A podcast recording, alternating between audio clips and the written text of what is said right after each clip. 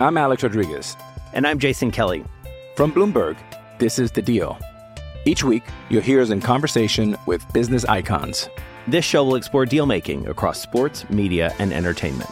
That is a harsh lesson in business. Sports is not And, uh, as simple you know, I- as bringing a bunch of big names together. I didn't want to do another stomp you out speech. It opened up so many more doors. The show is called The, The Deal. Listen to The Deal. Listen to The Deal on Spotify. This episode is brought to you by Reese's Peanut Butter Cups. In breaking news, leading scientists worldwide are conducting experiments to determine if Reese's Peanut Butter Cups are the perfect combination of peanut butter and chocolate. However, it appears the study was inconclusive, as the scientists couldn't help but eat all the Reese's. Because when you want something sweet, you can't do better than Reese's. Find Reese's now at a store near you. Charla Podcast está no ar aí, tranquilidade, beleza, tudo certo? E hoje um papo Nossa. com um dos treinadores mais competentes e experientes do futebol brasileiro, Beto. Com certeza. Te viu muito, hein? O quê? Grandes momentos. Essa charla promete grandes histórias, porque Sim. o professor passou por grandes clubes, grandes conquistas. Só de campeonato mundial, tá Não, bom? essa história então é demais. Toda a transição, Sim. auxiliar do Luxemburgo, assumiu o time antes, É. campeão. Até, é, até pra gente lidar com, sobre pressão, né? Sim. Falamos sobre pressão, porque o Oswaldo assumiu um time campeão e foi campeão. Isso aí. Que é difícil isso aí, hein? Isso demais. Agora, o Charla é o quê? É um podcast. Então você pode só ouvir, siga a gente nas plataformas de áudio, no Spotify e no Deezer, tá ouvindo a gente agora. Somos um canal no YouTube, cola lá no YouTube, se inscreva no canal Charla Podcast, caminho de um milhão de inscritos no YouTube. Vambora. Marchando. Marchando. É nóis. Siga o Charla Podcast nas redes sociais, arroba Charla Podcast, em todas elas, Instagram, TikTok, Twitter e Quai. Eu sou Bruno Cantarelli, arroba Cantarelli Bruno, nas redes sociais, você é o... Arroba o Beto Júnior Underline. Isso mesmo, com o artigo da O Beto. Júnior, não é o, um Beto Júnior. Não, o Beto Júnior Underline. E, Catarina, esses dias agora, você tanto você falar isso, Betão, vamos dar uma carteirada aí no Instagram. Arroba Betão. Betão, o inscrito me mandou mensagem assim, Betão, uma dica. O Catarina fala tanto, ele tem razão. Bota betão.charla. Porque você é o Betão do Charla. Pô. Mas eu já brusquei lá, cara, não dá. Tem Betão de tudo que é jeito. Não tem Betão.charla. Sim. Mas tem Betão. Esse dia eu tava com, com o Matheus e com o Miguel. Betão sentiu. Betão. tem todos. Então vou Não, continuar gente, com calma, o artigo. calma. É, vai dar Fala com carteirada? John Instagram. Boa. calma. Seguinte, ó, com a gente, os treinadores mais vitoriosos e competentes no futebol brasileiro. Fala um time grande aí do Brasil que o cara já treinou. Opa. Ou tô errado? Não. Campeão do mundo de futebol. Experiência também fora do Brasil. Muita coisa pra gente falar. Vários dos grandes craques brasileiros treinados por ele. E gringos também. Mas Gringos você tá também. Sidorf. Exato. Deve ter resenha isso aí. Palmas para Osvaldo de Oliveira no Charla Podcast. Bem-vindo, professor. Uma honra, hein? Professor, pra gente é uma honra receber você aqui pra, pra trocar essa ideia sobre futebol com a gente. Bruno Beto, Beto Bruno. Bebê, só faltou mais um B pra ser bom, bonito e barato. que legal. Ó, eu tenho um prazer imenso porque vocês são duas pessoas que disputam a minha audiência Pô, que legal. já há bastante tempo. Que bom. Que eu os sigo, acompanho né, na, na- nas redes sociais. Então, para mim, é um prazer imenso estar aqui com vocês.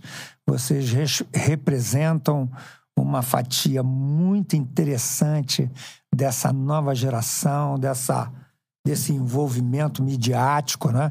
De divulgar o futebol, de dar ênfase, parêntese, às coisas importantes que giram na órbita do futebol. Eu aplaudo de pé. Acho que vocês estão no caminho certo e que vão arrebentar daqui para frente, porque a trajetória me parece muito lu- iluminada. Não é uma luz no, no fundo, é uma imensidão com um sol maravilhoso para vocês trilharem. Tinha muita vontade de dizer isso para vocês, porque Pô, que orgulho. com esse otimismo, é com esse otimismo que eu vejo ah, o que vocês têm feito. Que orgulho, Pô. professor. Pô.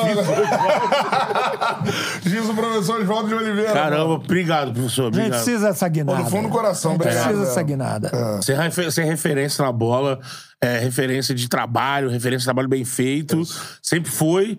E aí eu vi isso de você é, isso espetacular. que É, uma- gente- E é um dizer- gás mesmo. E principalmente pelo seguinte, vocês estão sempre no lado positivo, no lado bom, sabe? Deixando aquela coisa da do mimimi, da, da fofoquinha, É. né? Vocês vão no, no, no, no que é bom. E isso, pra mim, é muito importante. Que bacana. Que vocês sigam assim pra sempre. Amém. Que não precisem nunca pular o muro Não. pro lado obscuro de Berlim. Fica do lado de cá que é melhor.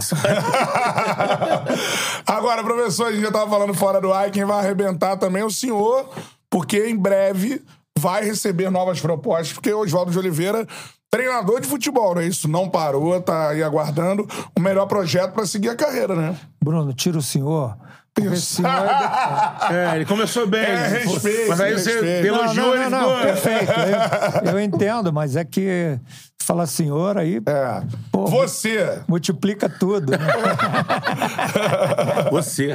Você. É, pois é, então, eu, é, eu, eu me sinto no melhor momento da minha carreira, porque tudo que eu vivi até hoje, eu comecei no bom sucesso do Rio de Janeiro no dia 1 de outubro de 1975. Cara, Então tem muita coisa, muita água rolou, muita história, muita vivência, muita convivência, né?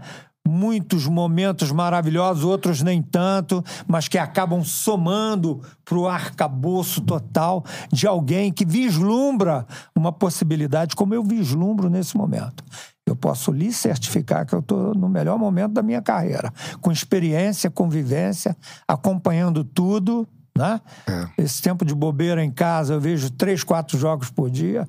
Adoro, lhe digo logo de antemão, vou torcer muito para que aconteça a final do Fluminense com o Manchester City. Para mim, o Manchester City é o maior time do mundo. O que eu vejo taticamente nessa equipe, recheada de grandes jogadores, é algo deslumbrante e principalmente com aquilo que eu acho que é o momento mais importante do futebol brasileiro, que é esse Fluminense, dirigido pelo Fernando Diniz, que tem ideias completamente diferentes. exatamente. Vamos falar sobre isso, a gente trocou essa ideia fora do ar. Eu tava enganado. Ah, Eu falei assim, muita gente tem na cabeça. Oswaldo leva sempre o Fernando Diniz na época, o Diniz era Isso. jogador. Oswaldo leva sempre o Fernando Diniz pros times dele. Eu nunca falei isso com é, algum tipo de, de coisa ruim, não. Achava que você gostava do futebol do Diniz, que era um bom jogador, Gostava, inclusive, eu né? gosto muito, gostava muito. É, mas não foi assim, né? Mas enfim, mesmo assim vocês conviveram. Sempre. Você teve é, ele como seu jogador. Em vários momentos. Muitos clubes, né? Cita algum deles pra gente. E amigos, né? Porque nós tínhamos, sempre tivemos, principalmente depois que nós nos tornamos treinadores. É, quer dizer, ele se tornou treinador, nós sempre tivemos uma. Toda vez que eu vou, vou a São Paulo, ele me visita. Quando vem no Rio de Janeiro, dadas as possibilidades, eu também o visito. O Fernando eu conheci no Corinthians em 1998. Eu era auxiliar técnico e ele já era jogador do Corinthians. Tinha ido do Palmeiras para o Corinthians. Dali ele saiu no meio do ano, depois do Campeonato Paulista, para o Paraná Clube e eu me tornei treinador nesse interim. Ah, depois da minha passagem no Corinthians inicial, no Vasco da Gama, eu fui para o Fluminense. Em 2001, já encontrei o Fernando lá. De novo. Ele já era jogador do, do, do Fluminense. Ah, no ano seguinte, eu saí do Fluminense em 2003 fui para São Paulo. No final do ano, não, em 2002, saí do Fluminense e fui para São Paulo. Em 2003, eu saí do São Paulo, vim para o Flamengo. Em 2003. Encontrei o Fernando no Flamengo. Ele já era jogador do Flamengo naquela época, em 2003. Saí do Flamengo, rodei, fui pro Santos em 2005 para jogar o Campeonato Paulista em 2005. Aí sim, eu trouxe o Fernando comigo para jogar no Santos em 2005. No mesmo ano, no segundo semestre, eu fui pro Al-Ahly, não esse que vai jogar contra o Do Fluminense. Egito, né? Eu, do- eu fui pro do Catar. Sim. E aí levei o Fernando como meu jogador. Fernando, eh, Serginho das Arábias, o Gilmar figura, hein? Fubá Gilmar Fubá. E o Alexandre, que era um zagueiro que tinha jogado no Palmeiras e, e no Cruzeiro. Levei os quatro brasileiros para compor essa equipe e o Fernando Diniz era um desses jogadores. que que você gostava no Fernando, jogador? O Fernando, ele tinha uma herança do futsal, do futebol de salão, maravilhoso. Ele jogava demais. Ele foi um dos grandes jogadores de futsal que o Brasil já teve. Dizem que no nível assim do Manuel Tobias, né? Uma coisa Exatamente. assim. É. Jogava, o drible dele era in- incrível. Então, eu admirava muito aquilo. E nós fizemos um quarteto no Fluminense que era muito bom. Era Fernando Diniz, Roger, Magno Alves e Rony. E Rony. É, deu trabalho. Quando esses quatro caras começavam o jogo, é, era um sufoco pro adversário, porque eles eram muito entrosados. E o Fernando, além de municiar o ataque, de servir, de driblar, ele tinha uma função defensiva muito definida. Ele ajudava muito na recomposição da equipe, entendeu? E você acha essa questão do, fute, do futsal? Você acha que ele utiliza coisas do futsal no estilo dele como treinador? Sem dúvida. Essa questão de jogar no espaço pequeno, sem virar o jogo toda hora, de mesmo neutralizado com a marcação adversária, insistir em levar vantagem e conseguir progredir naquele setor, essa coisa dele colocar, às vezes, o Keno e o Arias do mesmo lado para fazer uma maioria numérica em cima da marcação adversária. São coisas mas que é ele futsal. trouxe. Foi coisas que ele trouxe do futebol de salão. Salão. E ele já trocava quando você percebia isso comandando ele, ele trocava contigo, assim, aquela coisa de, pô, o Fernando vai dar um treinador bacana, hein? Ele, ele, ele já tinha essa, esse ímpeto. Não, essa questão do- de, de apostar que ele iria ser treinador, principalmente no início, não. Depois, sim. Porque ele era um jogador muito dinâmico, muito eclético, né? O Fernando comigo jogou de quarto zagueiro, de volante, de meia, de ponta. Ao que ele faz com os jogadores dele hoje. E um, dia, e um dia ele jogou aqui de ala esquerda. Eu me lembro que foi um jogo contra. Eu não tinha ala esquerda. No Santos, o Léo tinha machucado. E eu aí joguei com três zagueiros, botei ele. Ele faz o cruzamento do nosso gol. Ele cruzou, o Ricardinho fez o gol de cabeça. Se adaptava muito bem, né? Muito bem, muito As bem. funções. E era um cara que tinha vontade de fazer, né? Quando ele começa a ser treinador, assim, é... Primeira vez que você conversou com ele depois de ele ter esse sucesso no Audax, por exemplo. Então, eu quando saí do Cruzeiro e fui pro, pro, pro Japão, eu perdi contato com ele. Aliás, perdi contato com o Brasil, Brasil, é. de uma forma geral, né? O Kashima, né? Fui pro Kashima. Muito bem sucedido no Caixinha. Mas eu tenho um grande amigo que trabalhava com ele, que hoje é o preparador físico da seleção brasileira do Neymar, que é o Ricardo Rosa. Ah, E o Ricardo foi trabalhar com ele no interior, naqueles clubes menores. Votorati, né? Exatamente. Ah. E aí eu, às vezes, falava com o Ricardo, ah, tô aqui com o Fernando e tal.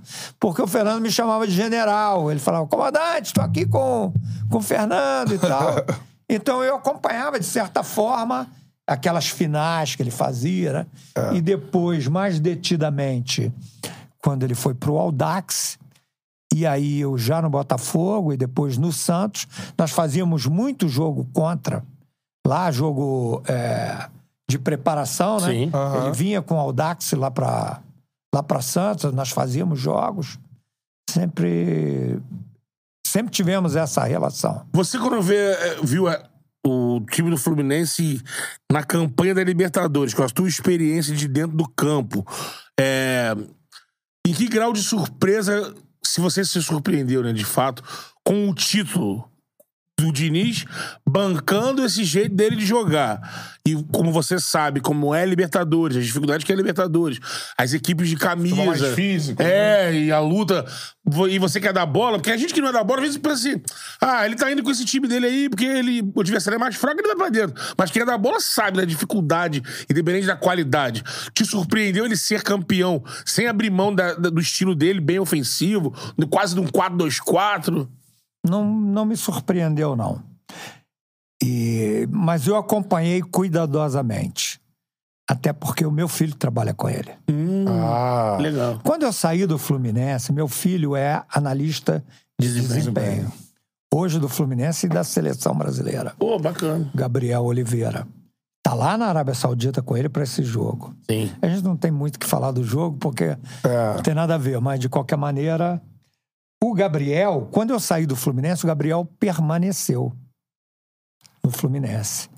Porque os caras falaram: você vai embora, mas ele fica. Eu digo, tá bom, eu não queria. Não, pai, não vou ficar, sacanagem. Eu digo, não, nada disso. Vai ficar. É a tua vida, você tem, na época, um filho, agora tem dois. Você tem que viver a tua vida profissional. Isso já tinha acontecido no Palmeiras. Quando eu saí do Palmeiras em 2015, os caras falaram: "Ó, você vai, mas o Gabriel fica. Porque trata-se de um profissional de excelente isso é muito legal, né? Legal. Ele montou toda a estrutura do Palmeiras e agora do Fluminense Sim. nesse aspecto. E sem nenhuma interferência minha, porque eu não falo nada com o Fernando, nunca me dirigiu o Fernando falando do Gabriel. Sim. E o Gabriel nunca se refere ao Fernando quando eu converso com ele também. E a gente, às vezes, até fala de futebol, é claro. Não tem jeito. Quando eu me reúno com meu filho para tomar uma, a gente É, fala de é. futebol. Sim, sim. Mas eu evito falar do Fernando, porque é o treinador com, com que ele está trabalhando agora. Mas eu vi essa equipe do Fluminense e acredito muito nesse modelo de jogo que só o Fernando teve a capacidade de implantar aqui. Ninguém acreditou tanto. Muitos, inclusive eu, em algum momento, utilizei algumas coisas daquele, daquilo que ele faz, mas ele é o protagonista. Ele é o cara que banca essa porra. Esse é o cara que fala, não, vai, embora corra riscos que eu não correria. Eu não corri. Eu digo, meu irmão, apertou, dá-lhe um chutão, É. bota essa bola lá na frente. Ele ousa muito mais. Sim. Às vezes... Isso é importante você falar isso, porque, Oswaldo, você é um dos maiores técnicos do futebol brasileiro. Muito obrigado. Naquela primeira prateleira ali, né? Sim. Enfim, o que o Fernando faz é diferente de todos. Muito diferente, claro, claro. E isso é da personalidade dele, da formação não só do jogador, mas do profissional, do treinador. Ele sempre acreditou nisso. Né? Ele sempre acreditou que essa forma. Algumas vezes não deu certo, a gente sabe disso. Ah, Até porque o, treinador não entra nós em campo, temos né? tempo aqui para discorrer. né? É. Então, olha só, em 2015, 2014, eu estava no Santos. Nós estreamos no campeonato contra o Botafogo de Ribeirão Preto. Aliás, foi estreia do Thiago Maia, Gabigol, foram meus Giovanni, eram meus jogadores no Santos. O Thiago Maia, inclusive, entrou no intervalo do jogo, que o Montilho machucou e o Thiago entrou no lugar dele. Nós ganhamos do Botafogo na Vila Belmiro 1x0. Segundo jogo, na quarta-feira, contra o Aldax do Fernando Diniz, no Pacaembu. Nós tomamos. Aliás, até porque eu perdi quatro, cinco jogadores. Aroca não jogou. Acho que o Cícero jogou, mas um. Enfim. Nós tomamos um sufoco do Aldax, que podia ter terminado o primeiro tempo 4, 5 a 0.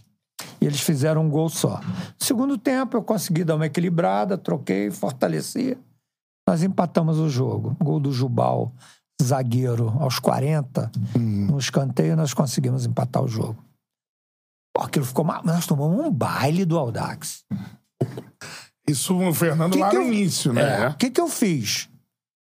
Falei, Fernando, vem treinar aqui comigo, na sequência, né? Fizemos dois jogos. Um, lá no nosso CT, nós perdemos pra eles, 2 a 1 um. O outro nós ganhamos.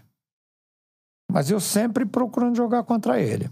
2014. Jogo treino assim no Jogo CT treino. tal, é. Levava eles lá para Santos, fazíamos esse jogo treino. Na sequência, em 2015 eu fui pro Palmeiras. quando eu cheguei no Palmeiras, qual era o jogo de estreia, Betão? Palmeiras e Aldax. Palmeiras e Audax. Estreando a Arena. Sim. Quer dizer, tinha estreado dois meses antes, em outubro, eu acho. Aí era janeiro. Primeiro jogo do campeonato. Palmeiras e Audax. Meu irmão, nós fomos lá para Itu, para um centro de treinamento. Passei três semanas treinando e todo dia eu dedicava uma boa parte do treino a esse jogo de estreia. O que, que aconteceu? Com 20 minutos de jogo, estava 3 a 0 para o Palmeiras. Nós demos uma pressão neles. Eles também iniciando. Estudou. Digo, não, não vou cair de novo, né? Porque era uma situação que depois até conversei com o Fernando é, sobre, sobre isso, né? Que ele tinha o, o goleiro, o Felipe. Felipe Alves. É, eu digo, ninguém vai no goleiro, deixa ele. É o que ele quer é isso. É claro, porque você tira um daqui. Aí. Você tira um daqui e bota lá, Isso. fica sobrando um aqui. É. Então deixa ele. O que, que ele vai fazer? Ele vai sair da área com a bola? Não vai. Vai. Ele vai ter que dar um toque ali em alguém. Só. E, aliás, um dos gols foi até do Michael Leite. Foi uma jogada dessa. Quando ele deu a bola aqui, que a bola foi mais lenta, aí o Michael Leite, que estava marcando aqui, entrou e marcou o Felipe. E nós apertamos aqui. E a gente acabou conseguindo fazer o gol. No segundo tempo, eles melhoraram, claro, era um timaço. Nós ganhamos o jogo de 3 a 1 Quer dizer, isso foi uma marca importante no que eu tô falando aqui para vocês da forma do Diniz jogar. né? Muito importante. Que é muito semelhante ao Manchester City. Talvez, se você comparar o 11 do Manchester com o 11 do Fluminense, É outro nível. eles vão ter um número talvez maior de jogadores melhores, né? De Bruyne, Rodri. É, Bernardo Haaland. Silva. Pô, tá de brincadeira é, Tudo Foden. bem que nós temos aqui, né? Eu acho, eu acho esse tal John Kennedy uma exceção, né, cara? É. Esse cara é o futuro do futebol brasileiro, com o Hendrick, com o Vitor... Vitor Roque. Com o Vitor Roque. Você acha o John Kennedy o futuro do futebol brasileiro? assim? Cara, é, se ele continuar com o Fernando, ouvindo o Fernando, se não pular a cerca, como o acusavam de pular, eu não sei. Não tem É, a menor se controlar informação. no futebol mais, Meu né? irmão, esse cara é. Ele é. Diferente. Porque ele não tem medo, né? Personalidade. Não, né? os três que eu falei. Sim, sim. São corajosos. É, é. São bons, são técnicos. São ousados. Vão pra dentro. Mas ele me parece o mais, vamos dizer, genial. Não Aham. quero ir por aí, né? Pra mim, genial foi Pelé e Garrincha, pô. Mas eu entendo. Mas ele, o gol Mais que ele impetuoso, faz, né? com aquela cavadinha, o gol, a responsabilidade do gol na final da O Libertadores. maior gol da história do Fluminense. Ah, não, E, pô. e ele abraçou isso. Eu vou fazer, Meu eu vou irmão, fazer. o cara é diferente. É, o cara é diferente. isso. É. Eu aposto muito nesses três caras aí. Pô, começamos com coisas boas assim. Você treinou, enfim, Romário, por aí vai, Edilson, né? Jogadores. Pô. Você acha que o John Kennedy, em termos de personalidade, ele recupera um pouco? É, porque tá faltando, eu acho, no futebol brasileiro, essa personalidade Esses- os anos 90. dessa galera dos anos 90, assim. Eu acho. Ronaldo Fenômeno, né? O que, que é isso? Meu Deus do céu. Eu não me canso de ver. Tal de Ronaldo Fenômeno. Ronaldinho Gaúcho. E aí vou lá mais atrás um pouquinho, porque merece. Zico. Ah, que isso? Jogava tal de Zico, tal de Rivelino. Eu não vou falar de entidades É, extraterrenas galera como toda. Pelé e Garrincha, porque esses dois, pra mim, eles estão muitas prateleiras acima. de todo mundo. Depois você tem um nível maravilhoso, mas que não chega nesses dois caras, pra Lógico. mim, né? É. Dessa sua época de preparador físico, você vê esses caras jogarem de perto. Assim, vi. Zico. Vi. Roberto. Roberto Dinamite. Conta uma história assim. Roberto Dinamite Ah. jogou com meu irmão no Vasco. Ambos foram campeões cariocas de júnior, sub-20, em 71. Então eu vi o Roberto com 15 anos. O meu irmão marcava o Zico com 14 anos Valdemar. de idade. Valdemar. Mas jogava no Vasco, o Zico no Flamengo. E o Roberto era o atacante do Vasco. Caramba. Então eu vi esse confronto, a gente saía de Realengo aos domingos, Eu deixava de jogar minha pelada pra ir ver Vasco Flamengo. Entendeu? Pô. E, e- e era Valdemar marcando Zico. Assim, o Oswaldo, ele. ele- Uma dificuldade, né? Galinho, quando pegava e balançava, o, o Oswaldo, ele contando o isso. Valdemar era sanguinário. Dava Não deixava passar, né? Não, deixava é, é bacana a gente, quando ouve você falar, a gente, a gente remete a um Rio de Janeiro onde é, o subúrbio pulsava, né? Aí, vou te falar um negócio. Eu morava em Realengo. Então, aqueles campos, Realengo, Padre Miguel, Bangu, Guilherme da Silveira, Senador Camará Magalhães, eu joguei em todos aqueles campos. Isso era o berço da bola. Em Bangu, você vai hoje no Proletário, Aham. tem uma, um conjunto enorme de prédios do BNH ali. Na minha época não tinha, tô falando de anos 60. Sim. Nós saímos de bicicleta de Realengo, passavam pelo buraco do Viana, passavam pro outro lado. e onde hoje tem esses prédios, eram 27 campos de futebol. Olha isso. Ali era um pouquinho mais alto. A gente vinha na bicicleta, olhava lá pra boca. 10 horas da manhã no domingo, tinha jogo em todos os 27. Eu joguei nos 27 campos. Bom, amigos, séries, Creibe. Eu joguei naqueles campos todos lá. Agora, você tá falando pra gente, eu concordo com isso, assim, que a galera olha hoje, não, mas saudosismo, tudo mais. Assim, o futebol brasileiro, de fato, evoluiu em termos de qualidade técnica. Eu acho que não evoluiu, não. Eu acho que os outros cresceram muito. Nós continuamos a botar craque pra fora todo ano. Uma vez eu estava no Japão e a Federação Japonesa me pediu para dar uma palestra para todos os treinadores do Japão que quisessem ir. Tinha 150 caras. Eles foram a Kashima. E eu fiz um levantamento naquela época para dar essa aula. Nós tínhamos cerca de 5 mil jogadores brasileiros no mundo inteiro. Todo lugar que eu fui, eu vi 4, 5. Vietnã, Chega só um pouquinho, Jano, pra cá. Isso. Vietnã, Tailândia, né? Tailândia, Indonésia, nos países árabes todos. Sempre tive, sempre. O Brasil é o maior formador de jogadores de futebol. Eu acabei de falar de Hendrick, de, de, É. de, de Vitor Roque. Vitor, Roque. eu não falei do Bruno Rodrigues do Cruzeiro, que é um jogadoraço. É. Entendeu? Esse André do Fluminense. Meu irmão, qual é o país do mundo que consegue? Os jogadores europeus, isso é uma frase de Z- José Mário de Barros, sempre foram coadjuvantes. Você conta nos dedos. Cruyff, Beckenbauer. E aí você já começa a pensar. Platini, Zidane. Você não- Zidane. Zidane. Zidane, cracaço. Agora você vê o montante, o, o grupo de jogadores brasileiros nesse tempo todo. E argentinos, né? É. Que também jogam pra cacete. É. A verdade é essa.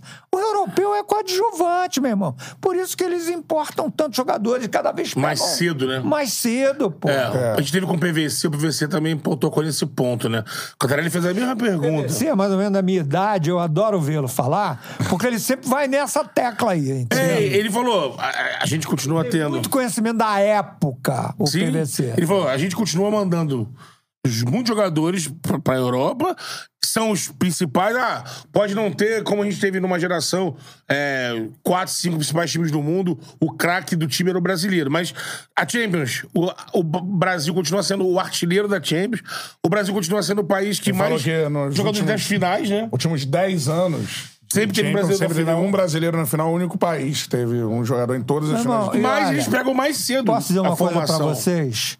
Nós temos uma má vontade com o Neymar escandalosa. Ele sempre foi um dos maiores, desde que ele começou. Sim. Eu nunca vi nem Messi, nem Cristiano Ronaldo fazer os gols que eu vi o Neymar fazer. Inclusive o dessa Copa do Mundo, que foi o mais bonito de todos. Que acabou que a gente foi eliminado. Acabou com aquele gol lá, porque senão ia ser o gol da Copa e o Brasil ia ser o campeão mundial. Você não tem a dúvida disso. Aconteceu o que aconteceu. É. E aí tudo bem. Mas o Neymar, ele sempre foi preterido e por nós mesmos. Vou contar uma historinha pra vocês. Boa. Quando o Mano Menezes assumiu a seleção brasileira, nós fizemos três amistosos contra seleções africanas no interior da Inglaterra. Não me lembro nem as, as cidades agora, mas me lembro, nós jogamos contra Gana, Nigéria e acho que foi Costa do Marfim. Quando o Neymar pegava a bola, porque ninguém tem a coragem que ele tem de driblar, de se expor a porrada. E os caras desciam a porrada nele. Em dado momento, tu leva uma porrada, tu cai, claro. E aí, quando o cara vinha e já era 15 e a arbitragem não, não coibia, deixava os africanos descerem a porrada nele, o que aconteceu? Ele caía, aí a torcida começou a chiar. Por quê? Porque eles gostam de rugby, meu irmão. Eles gostam de cricket. Entendeu? Eles gostam de futebol australiano. Agora que eles estão qualificando o futebol inglês. Importando pra caramba. né? Porra, você pega um time inglês, o, seu Liverpool, vai ver É. quantos estrangeiros tem. Começa pelo Salah, Sim, que é Salah. o egípcio, que é o melhor de todos. Então a gente, essa mania tupiniquim, De- a gente começou, ah, não, que ele é o Caicai. Caicai é o cacete. Ele é um dos maiores jogadores que o Brasil teve nos últimos tempos. Nós é que temos uma má vontade do cacete com ele. Eu digo o seguinte: o Neymar é um dos dez. Eu tiro o Pelé Garrincha. É um dos dez maiores jogadores brasileiros de todos os tempos. Ah, vai falar, vai discutir, eu respeito todos os outros. Falei pra você aqui. Mas vai ver quem fez o que o Neymar fez. É. Vê. Quem é bota da di- bola fala isso. Bota direitinho ali. Agora, se ele vai pro hotel com a mulher, se ele tem casa não sei onde, se ele gosta de pôquer, Essa se parte ele toma de- champanhe, eu não tenho nada com isso. Porque eu vi gente muito boa fazer muito pior. É, lógico. Entendeu? tem. Eu vi gente muito boa fazer Com muito menos pior. mídia não era falado, né? Então, meu irmão, há de se respeitar esse cara. Agora, é claro, final de carreira tá se machucando muito. Eu não sei se isso, em que pese eu seja assim com, com o Ricardo Rocha, mas eu não pergunto nada, como eu não pergunto pro meu filho. Não quero saber a vida profissional de ninguém. Cada um leva a sua vida. Pode ser que ele não esteja mais se cuidando tanto. E que por isso está se contundindo tanto. Em 2014, aquela joelhada que ele tomou na- nas costas, e nego ainda querer criticar o Neymar porque ele levou uma. E fraturou a coluna. Meu irmão, E 18 ele dá um tempo, vamos olhar com carinho, porque ele é um jogador excepcional e é um dos nossos últimos representantes da qualidade que nós sempre tivemos. É isso. O brasileiro só vai, só vai se ligar nisso quando ele parar. Exatamente. Mas aí fica essa turminha aí de. É, não, porque ele isso, o Neymar aquilo, porque ele. Ah, meu irmão, larga a vida do cara, rapaz. Deixa o cara viver a vida dele. Agora, Oswaldo, você teve vários enfrentamentos com ele ainda no, no Santos, Não tive, não. ou não? Nunca. Não enfrentou Nunca, nunca tive um jogo. Quando eu fui pro Santos, ele não jogou. Teve um jogo, Botafogo e Santos. Eu me lembro que era até o Murici, o treinador do Santos. Ele não veio. Ah, ele não jogou. E o Muricy quando- foi o último técnico dele, né? E que- quando eu fui pro Santos, no início de 14, ele tinha saído em meados de 13. Me lembro Caramba, bem entendi. aquele jogo em Brasília, que ele chora na, Eu tava na lá nesse jogo. Você tava? Flamengo, né? Ele de azul, né? Isso, isso. É, mas eu não. Uma vez, lá no CT do Santos, ele foi visitar o pessoal. E, aliás, todo mundo lá adora ele, né? Pessoal da cozinha, o segurança. Todo mundo adora o Neymar. Um cara com um coração boníssimo. Ele apareceu e eu tirei uma foto com ele para mandar para o meu filho, para o Guilherme. Ah, gente vai entrar nas histórias da, da, da tua carreira, principalmente lá no início, mas já que você falou do Neymar, essa coisa midiática e tudo mais, eu não vou ter que aproveitar o gancho pra gente falar da história do. Quando surge o Gabriel Jesus. Gabriel Jesus. O Oswaldo tratou aquilo de uma forma muito curiosa. Pô, Parece a época dos Beatles, sabe? Aquela loucura. Como- Era pressão pra escalar o Gabriel Porque o Jesus. Oswaldo tá acostumado, é, é difícil você ter um cara surgindo, como tá o Hendrick agora, pra gente saber a hora de colocar efetivamente na equipe. Você tem que ir quantificando, você tem que ir qualificando, né? Você está lidando com um ser humano, não é uma garrafa de Coca-Cola, não é, sabe, um carburador de automóvel, de Fusca que você troca e pronto. É. Não é isso, é um ser humano, pô. É um garoto de 16 anos. Isso era em é uma- 2015, né? 2015. Ele, ele 16 ele era novo, ele é campeão brasileiro. né? Adolescente. O que, É. que eu fazia? Eu gosto muito do jogo treino, pra você ver. Eu trazia times, botava, Gabriel, vai lá. Vai de ponta esquerda. Pô, digo, vai na ponta esquerda. Uma coragem. A maior propriedade do Gabriel Jesus. Coragem. Ele, com aquela ideia, ele pegava a bola e ia pra cima de qualquer um. Entendeu? Jogador espetacular nesse aspecto. Mas que a gente tinha que ir qualificando. Ele ficava todo dia, ou comigo, ou com o Luiz Alberto, que é meu auxiliar, ou com o Alberto Valentim, Sim. que era o nosso auxiliar na época também, pessoa maravilhosa. Pelo menos uma hora, digo, Luiz, uma hora com ele. Perna esquerda, cabeceio, dominando, bate pro, tudo. Treine tudo com ele, uma hora.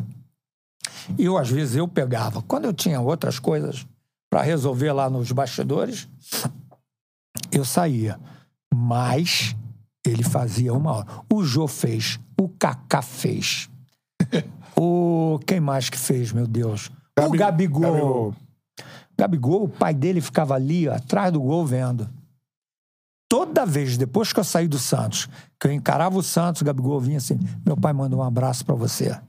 É mesmo, João. É. Porque eu. Esse Trabalhou então, ali a funda fundamento. Esse então, meu irmão, tirei o couro.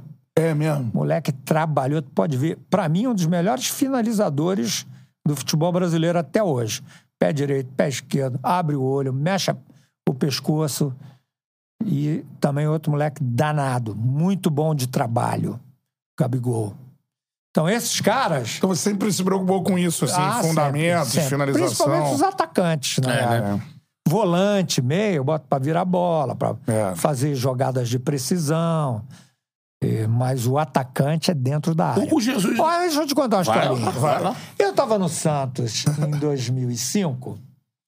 E era Robinho, David, É. Basílio, Léo na lateral esquerda. Foi campeão brasileiro em 2004, Quatro, né? É, eu peguei esse time. Elano, saindo. Elano tinha. Elano jogou três jogos e saiu.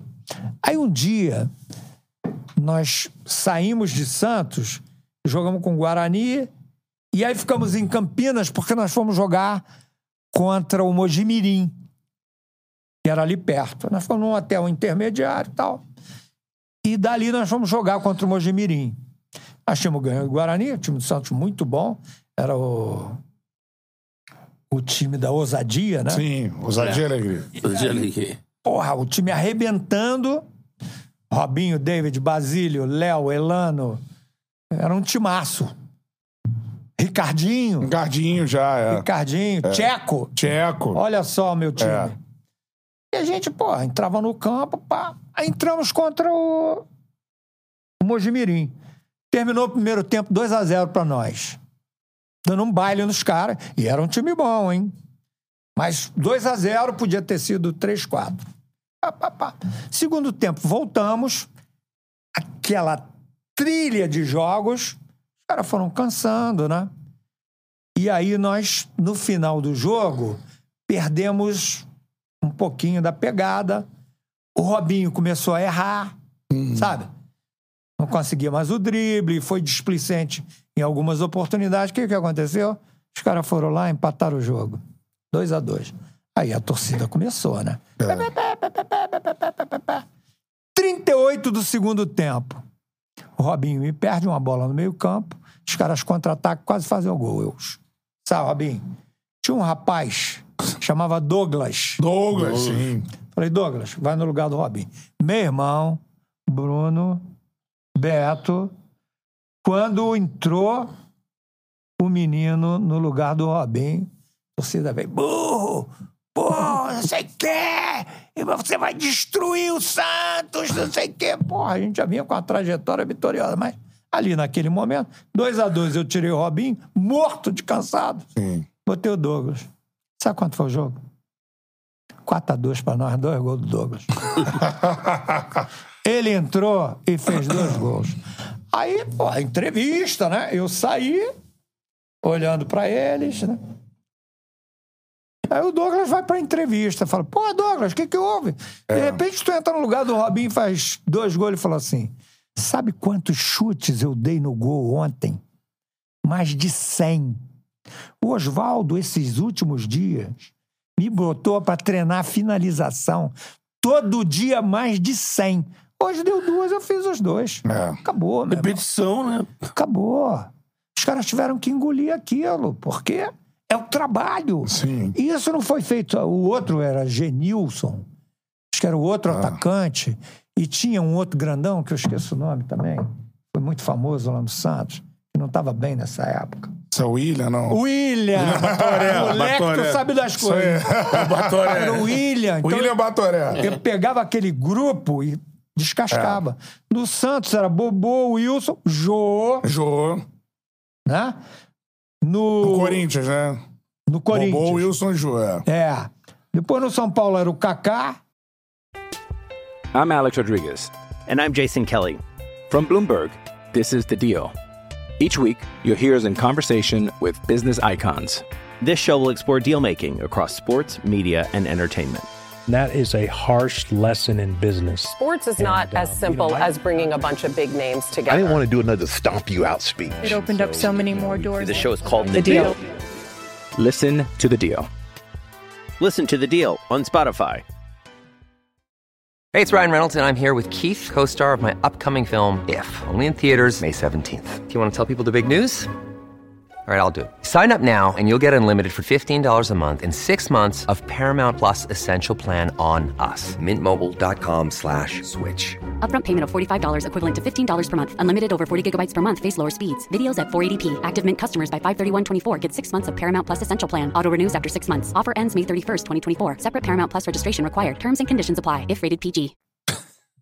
Ó, Kaká. Aí, aí daí veio, né, meu irmão? E a É. gente sempre pegando.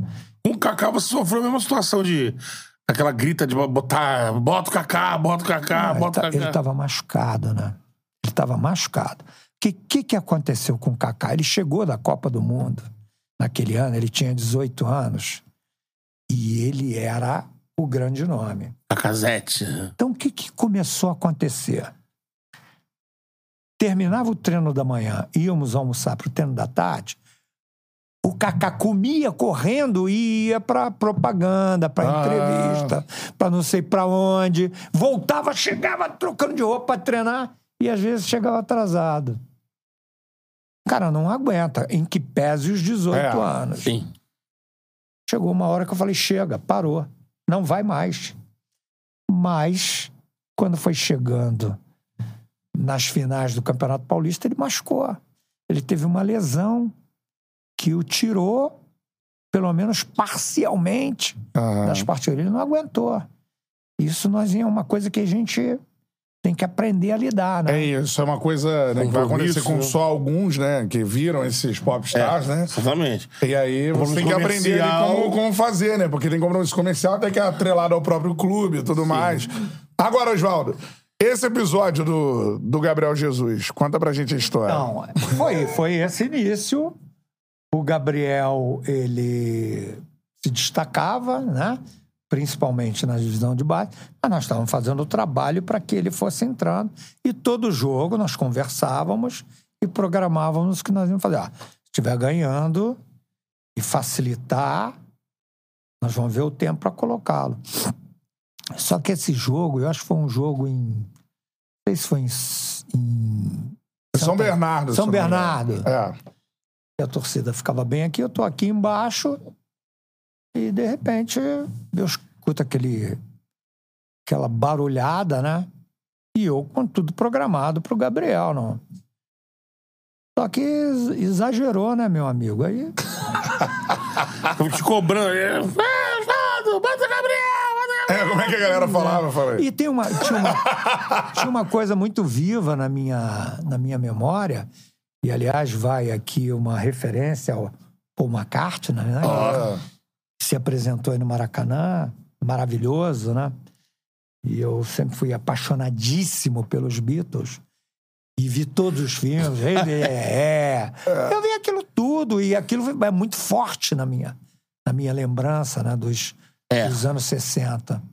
E eu sempre me lembrei muito da manifestação, principalmente das meninas, né? aham. Gritando o nome dos Beatles. Paul! John! Pinga! Na hora, me- aquilo me veio na cabeça. Isso dando entrevista, né? Pós-jogo. E foi, Então foi uma relação ali. foi, foi. Gabriel. Me lembra, me lembra os anos Me 60. lembrou aquela época, né? Que era aquele E aí desafio. você falou o quê? Rapaz, eu nem me lembro. Eu falei, o nome do Gabriel. Ah, é, falei Gabriel. Gabriel é, fazendo referência a, a Paul e, A galera e fica- John, principalmente, né? Fica lá enchendo o saco. Que eram os dois mais famosos. né? Sim. o Gabriel, quando você tava com ele, até uma curiosidade, porque depois que ele virou profissional, né? Seleção, Inglaterra e tudo mais. Duas Copas, né? Duas Copas, fica sempre essa coisa. O Gabriel, na origem, ele era um jogador de lado ou ele era um centroavante? Ele tinha problema com finalização? Não, não. Não, não tinha, mas tem que ser trabalhado. Qualquer um com 16 anos, exceto Pelé, tem que ser trabalhado, meu irmão. O Jô era só pé esquerdo. Depois, durante, pô, eu tô vendo ele no Manchester City, na China, no Internacional, gol de pé direito. Gol de. Aí o cara vai evoluindo, né? Você tem que trabalhar pro cara desenvolver, né? O Gabigol é um, um dos grandes exemplos disso, né? E o Gabriel Jesus a mesma coisa. Ele era mais nove nas divisões de base. Era mais nove mesmo. É. Só que eu usava ele também dos lados. Era muito veloz, muito corajoso e com um apetite muito grande na recomposição. É isso. É isso. aí ajudava eu lá. acho que é o que a gente viu, é porque ficou muito marcada a frase dele agora, dizendo: ah, não, como é que é? É, Meu forte não é Meu fazer forte gol. não é fazer gol. Aí a galera, pô, pra um nove, o forte não, é Eu ajudo, eu dou assistência. É. Fez gol. Eu acho que ele só não empregou o meu pelo- forte, não é? Porque ele, é. ele era um jogador goleador também. É, né? Ele acabou foram marcado pela Copa da Rússia, onde o Tite reconheceu O isso. francês também, o Giroud, O também Giroud não também, fez. exatamente. Foi campeão do campeão mundo. do mundo, pô. É, é. Porque o Tite Rapaz, fala isso, né? Isso tem muita história. O Luizão, quando chegou Sapo. no Corinthians, o Sapo, começaram a encher o saco que ele ficou quatro jogos sem fazer gol. Aí, pá! E todo mundo reclamando porque eu usava não só o Luizão, mas o Edilson também, Sim. na recomposição. Pô. Você tem 11 jogadores, todo mundo ataca, todo mundo defende.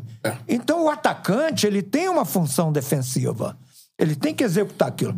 O Bruno Henrique no Flamengo em 19 foi o maior show que eu vi nos últimos tempos de um jogador no Campeonato Brasileiro. Isso é legal falar pra caramba. Porque Joga ele muito. entrava na área, fazia o gol de cabeça, ele iniciava as jogadas, mas na hora que o adversário atacava, principalmente do lado esquerdo, ele tá ali de auxiliar do Luiz Felipe. Era o Felipe Luiz. Isso. Felipe Luiz, É, desculpe. É porque é tanto Luiz, É, não. Luiz, Felipe Luiz. Ele era o auxiliar do É cara. isso aí mesmo, é. Ele tava ali. Quando você vira, ele tava aqui, driblando, Uma passando. potência física, né? Porra, o cara é excepcional. Então você não pode é, dizer. Eu, eu fico, às vezes, olhando assim, digo, às vezes o cara, gente boa, rapaz, fala assim: ah, não pode voltar pra. mar-". Eu ouvi o cara falar do Rony na final do Mundial. Ele não pode voltar pra marcar, que ele fica sem força, sem fôlego pra atacar. Ele fica, porque o adversário não deixava. É.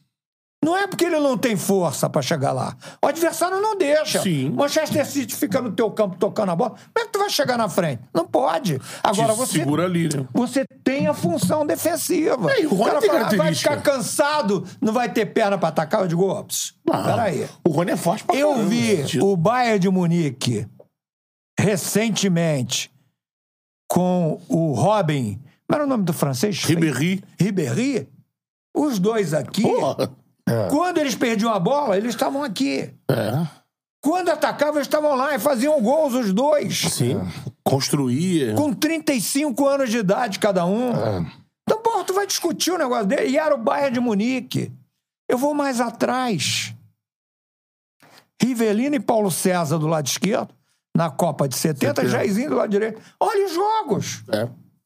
Eles vinham aqui, auxiliavam o Everaldo, iam lá, auxiliavam o Carlos Alberto. Pelé e Tostão voltavam um ou outro, às vezes os dois, e fechavam o meio. É, Agora era entrava. outro ritmo. Era o bolachão, 45 rotações por minuto. Hoje o negócio é num giro incrível. pô. Esse atrás de você aí, ó. A camisa dele é Então. canhotinha. Porra, esse é um monstro. Só uma. Eu usava o calção baixo por causa dele. Um dos é- maiores jogadores que eu vi jogar na Esse é minha vida. sacanagem. É, sério. Não, meu irmão, não, não há como discutir isso. É claro, o ritmo, o, o- a dinâmica. E hoje se usa muito uma palavra, qual é? Intensidade? Intensidade. É, outra, claro. É. É claro que é. Tudo mudou. E o europeu, por ter um calendário mais enxuto, ele tem isso como uma marca, né? A intensidade. O calendário é mais racional dos caras, né? Os caras não jogam 80 jogos. Olha aqui, as distâncias são menores. Também. Os caras são muito mais muito mais bem nascidos e criados. É, também. Entendeu? Isso pesa. Isso tudo influi. E outra, você tem peça de recomposição. E aqui alguns clubes têm, mas não são todos. A diferença do Por Flamengo para os exemplo, outros eu é vi muito o grande. Fortaleza jogar um ano muito bem, mas aí no outro tá, era Copa do Brasil, Libertadores. quer dizer, Mas não dá. quase, Quase. vai pra zona de rebaixamento. É o- Foi, quer dizer, Foi, quase é. foi rebaixado. Chegou a ficar em último. Quando saiu das competições, cresceu de novo. É. E chegou É que o beliscando elenco de na novo. conta, né? É claro, pô. que Você não pode usar o Galhardo em todos os jogos. O que, que o excelente treinador Voivoda. do Fortaleza fez? Ele começou a dosar, pô. Segura o cara aqui, segura ali. É. Eles falaram assim: ah, o Jorge Jesus repetiu o time. Não repetia, não. Vai ver a escalação do Flamengo em 2019. É. Ele tirava o Filo- Felipe Luiz, tirava o Rafinha, tirava o Bruno. Pelo menos Ele dois fez por rodízio. jogo, né? Agora, você tem um, um- uma, um, um departamento médico que te ajuda ali. É. O doutor Tanuri tá lá no Flamengo, fala assim, ó, esse cara aqui é melhor dar uma segurada. Treinador segura ou não? Sim. Eu fazia a mesma coisa com a Aroca, de Aroca. Se joga, não pode botar, professor. Mas a fisiologia vinha e falava assim, Oswaldo tira o Aroca. É. Aroca, você sabe. Não, não, professor. Quando eu não aguentar mais, eu te falo. Aí eu trocava. Mas eu no jogador. A decisão é do técnico, isso é legal falar. É uma joga, é uma, uma um Você recebe as informações. Não posso abrir mão. O Flamengo fez isso. Sim. Agora, tem gente que trocou 11 jogadores. É, essa é a diferença. Eu cheguei a trocar 13, tirar dois do banco e não botar também. Tá pensando num jogo de semifinal. Exatamente. Mata-mata. Então não é bem assim que a banda toca. Você tem que saber jogar com esses valores. né? Agora, Oswaldo, voltar para o início da sua carreira, quando você assume ali o Corinthians, eu queria a história desse jogo, porque outro dia eu tava vendo esse jogo, assim. Eu gosto de ver é, jogos que me remetem. Jogos a- para sempre. É. Cara, Corinthians e Real Madrid. É. Morumbi, pra mim a narração do Luciano do Vale nesse jogo é um negócio Maravilhoso, um jogo maravilhoso. espetacular. Atuação do Roberto Carlos nesse É. jogo. Bati de tudo que é Que, jeito. joga... que jogador. Um negócio O Roberto Carlos, espetacular, quando né? enfrentava brasileiro nessa época, ele jogava com a O vontade. Real, Ma- o Real Madrid é muito bem afortunado. né? Teve Roberto Carlos e Marcelo, né? Pô, Os, ganharam, os dois ganharam tudo lá. Eu fiquei muito surpreso, antes da Copa do Mundo de 14, que o Mourinho foi pra lá, tirou o Marcelo, botou o tal de Coentrão. É. Quentão. Eu digo, meu Deus, você tira o Marcelo há 10 anos atrás É. e bota o Coentrão pra Quentão é, bom brincadeira. como queca. Aí é só o Coentro. Eu adoro muqueca. Pequeno, pô. Mas aquele Real Madrid e, e Corinthians, Foi um jogo uma maravilhoso. expectativa, se todo lembra daquilo bem. Cara, mundo... quando eu olhava o time dos caras. Mas é porque às vezes você olha o dos caras e não olha o teu, né? Você, Porque o meu era tinha uma brinca- máquina Meu time era brincadeira. Rincon Vampeta, Marcelinho Ricardinho, Edilson Luizão e Kleber. O, o menino, o índio, é que Índio, segurava é. um pouquinho mais. É.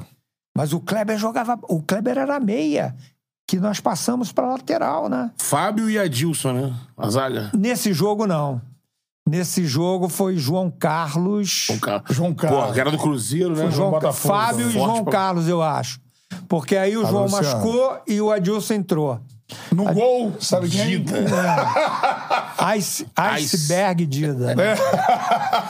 Iceberg Dida. Mas quando incrível. pouco nesse jogo tem toda essa história de Edilson em Carimbê também, né? Também. Muito também. prazer, Carimbê. Eu sou o capeta. É a narração. É, porque nós ficamos no mesmo hotel em São Paulo. É, né? E era muita gozação, porque o Roberto Carlos descia junto e o Edilson brincava com o Roberto, o Roberto brincava com o Edilson, com aquela guerra, né? Aquela. Provocação. O outro foi falar que não conhecia o Edilson. Ele não falou nem por mal, pô. Falou, não, ainda não conheço. Pô, mas aí deu aquela. Capa de jornal, né? Jornal da Tarde. Todo mundo caiu. Estadão. assim. Não conhece, não diz foi, que não conhece. Ele não foi desrespeitoso. Sim. Ele, sabe, ele falou, não, É. Normal. Por exemplo, hoje vai jogar Arli do Egito com Fluminense. Se você me perguntar o nome de um jogador egípcio, eu não vou saber te dizer. Sim, se fosse uma entrevista, se fosse técnico do Fluminense, olha, o técnico do Fluminense não agora conhece. lá, eles viram. sabe, é. Eles viram cinco jogos do ar. Aham. Mas eu tô dizendo, eu, aqui, ah, Mohamed, Youssef, Yunis, não sei. Agora eu sei, porque eu vi. Eu não vi o jogo, eu tive que sair. Eu vi os melhores momentos e os gols. Pô, O Arli, o Arli é aquilo que eles têm mostrado. Pelo menos nas quatro ou cinco últimas edições do Mundial. Um time que se Sim. fecha, que marca bem, que contra-ataca com muita velocidade. E bons jogadores. Alguns jogam na Europa. Os caras são bons. Agora eu não vou lembrar o nome dos Mohamed aqui agora. Entendeu? O egípcio que eu conheço é o Salah. pô. Mas nessa época lá, o. O Carimbé não conhecia o O Edilson. próprio Corinthians levou pro Edilson. Que Edilson, os caras não te conhecem. Não, aí, Usou isso? aí botaram uma... Você usou isso? Não, não, não. Não usei, não. Não precisou, né? Porque todo mundo... Já falava. É, tem O isso. Vampeta, aquele jeito dele, Ih, neguinho aí. Esse cara aí. Ele só olhava assim, ó. Tipo, pronto. Mas foi um jogaço, gente. Anelka, Redondo, Sávio e Erro. Cacilhas. Raul. Raul é mesmo. Raul Madrid. Raul Madrid. Digo, meu Deus do céu. Mas aí você olha do lado de cá. Em com Vampeta, Ricardinho, Marcelinho, Era um time Luizão, cascudo, Era o momento do futebol brasileiro Eu digo, ah, que- peraí, meu irmão. Era- Nós vamos, de igual pra igual. Ela É, você pegava Vasco e Corinthians, que fizeram a final, você montou uma seleção, podia muito bem representar o Brasil. Tinham duas seleções brasileiras. Não, o pior é o seguinte, né? O final do jogo contra o Vasco, né? Romário, Edmundo, Donizete, Viola, Viola. Felipe, Ramon, Juninho Pernambucano, Jorginho, Mauro Galvão. Olha o Nossa, time, do Vasco, é cara. brincadeira. Olha o time do Vasco. É. O nosso era bom, mas o dos caras era muito bom também. É. Agora, primeiro do jogo do Real Madrid, é uma das maiores atuações que você viu de jogador seu, do Edilson ali, cara.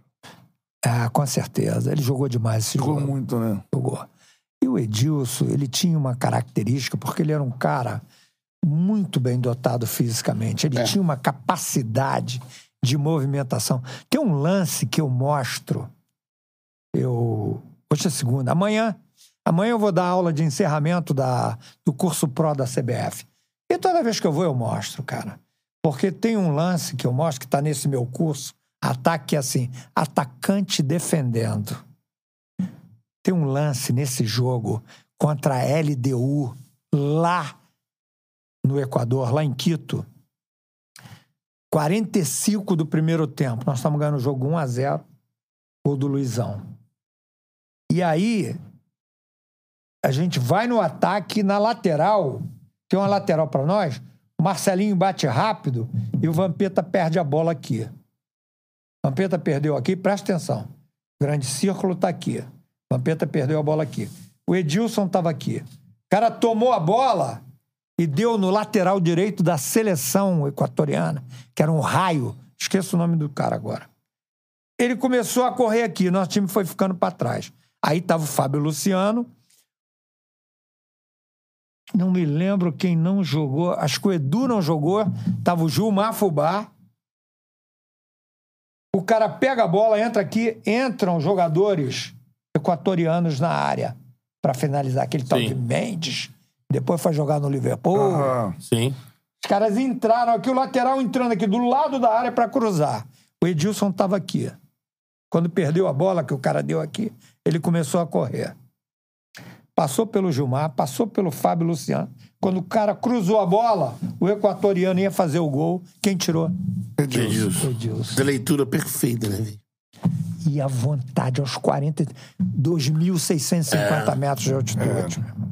Cara, o que ele, que ele corria, o que ele participava, É. sabe? Mas fora a habilidade, né? Que Ah, não, aí, aí desequilibrava. é né? pra galera que, que não viu, o jogo termina 2 a 2 mas o gol do jogo é uma caneta É, que ele dá no Carimbê. Depois da história toda. Aí, estourando. fiz, fez um jogo agora em São Paulo, acho que foi dia 1 de setembro. Acho que foi 1 de setembro, 1 de outubro. Como teve agora é, São Paulo e Milan. Sim, sim. Teve Corinthians e Real Madrid. Foi. Foi. Meu irmão, Ele. o Edilson parecia. O Edilson e Ricardinho. Parecia que eles tinham 18 anos de idade. Brincadeira que os dois jogaram. Até hoje, o Edilson, o Ricardinho também, né? Mas ele pegava a bola, chamava os caras.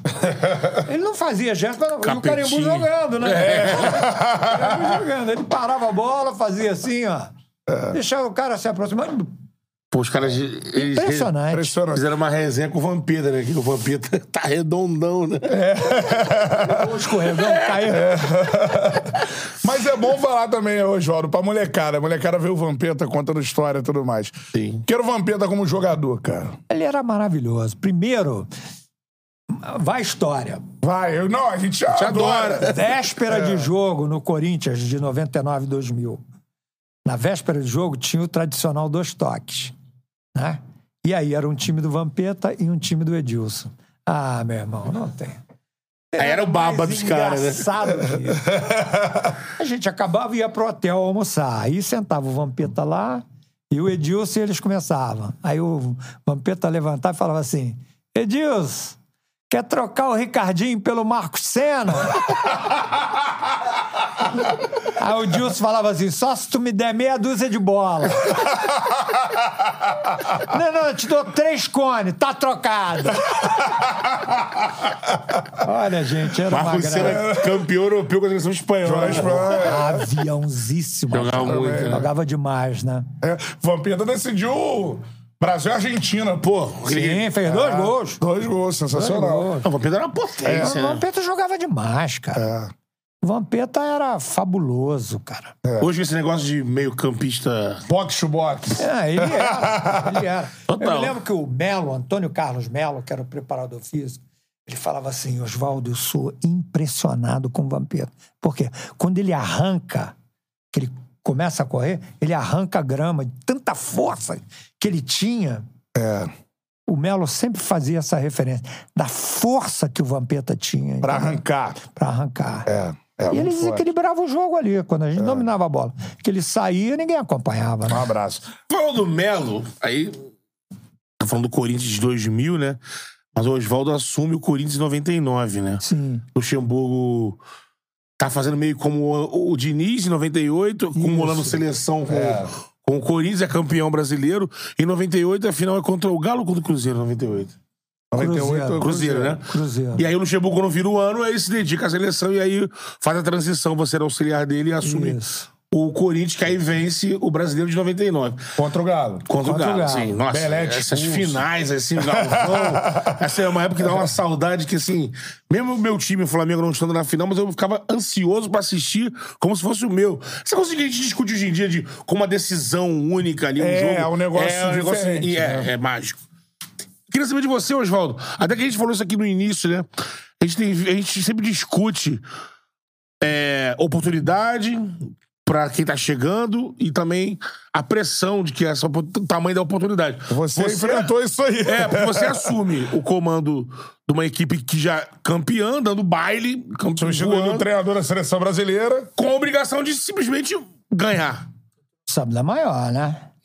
Vamos saber, então. Vou te contar a maior. Como é que foi isso pra você? Então, aí um domingo de manhã eu recebo uma ligação do Luiz Henrique de Menezes, que era o nosso supervisor, falou: Oswaldo, o Vanderlei vai ficar na seleção e você vai ser. Eu digo, o quê? "Ah, Não, não tem que discutir. Chegamos à conclusão aqui, porque ele e o Carlos Noju de Unei me elegeram para substituir o Vanderlei e os jogadores apoiaram. Porque, na verdade, a lista tinha grandes treinadores.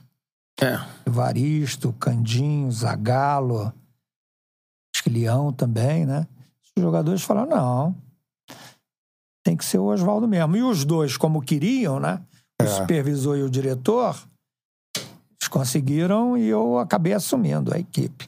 Só que aí foi o seguinte, alguns dias depois, voltamos das férias, começamos a treinar.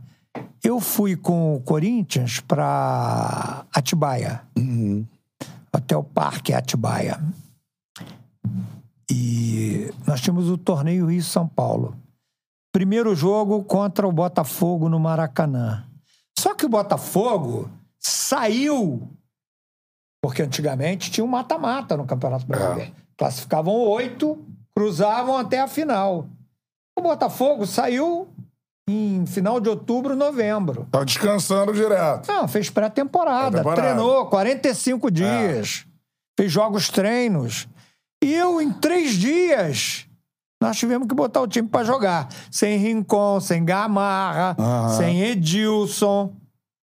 O único que jogou foi o Marcelinho. Sem Vampeta. Viemos pro Maracanã. Primeiro tempo, 5 a 0 pro Botafogo. Eu não lembrava disso, é. O Valber, que não era um jogador muito dotado fisicamente, atropelava o Amaral, que era o contrário, cara mais. O Valber atropelava. Sim, acabou 6 a 1 o jogo. Caramba. Meu primeiro jogo. Lembra desse jogo aí agora? Meu primeiro jogo. No Maracanã, né? Duas semanas depois, na volta, em São Paulo, o Botafogo ganhou do Botafogo, do mesmo Botafogo, o mesmo Corinthians, ganhamos do Botafogo de 3 a 2. Ah. Quer dizer, você vê a diferença e o que eu recebi de herança. É. Era o time campeão brasileiro, que tinha tido o treinador campeão brasileiro, que ora, naquele momento, era o treinador Da da seleção. seleção brasileira. É. E o mundo nas minhas costas. Caraca. Não foi fácil. Foi uma fase muito difícil, né? Porque até recuperar todo mundo. Com a os caras- pressão, os caras Corinthians. entrarem em forma, É. novas contratações. Então, nós acabamos campeões paulistas, né? Era paulista. É, acabamos campeões paulistas, mas é, foi muito difícil. Foi É. muito difícil. A campanha da Libertadores, eu não lembro, 99. Corinthians de Chile. Nós perdemos nos pênaltis pro Palmeiras. Ah, aquele jogo, jogo Ah, histórico. lógico, Foi o, jogo histórico. foi o jogo do São Marcos. É, É, pega, pega o pênalti do Marcelinho. Putz, pode crer. Não, não. Isso foi um ano antes. Isso aí já foi 2000. Ah, Isso aí foi 2000. é que eu confundo esses anos aí. É, não, não, eu não. tenho uma confusão de Não, eu- quando até foi. eu me confundo. Mas nesse dia, é, nós perdemos o primeiro jogo Palmeiras de 2 a 0. É. O Marcos fez nove milagres. Por isso que ele é o São Marcos. Fernando Baiano driblou aqui na meia-lua, chutou. A bola bateu na trave. O Marcos caiu depois que a bola bateu na. depois que a bola passou. A bola voltou, bateu nas costas do Marcos. Quem estudou física, qual é a resultante disso aqui? É a bola vir pra cá. É, bater nas costas. Sair daqui, bater nas costas dele aqui, plana e vir pra cá. Eu não sei o que, que aconteceu, que a bola bateu nas costas dele. Em vez de vir pra cá, foi pra lá. É. Cara, foi incrível. 2 a 0 pro Palmeiras.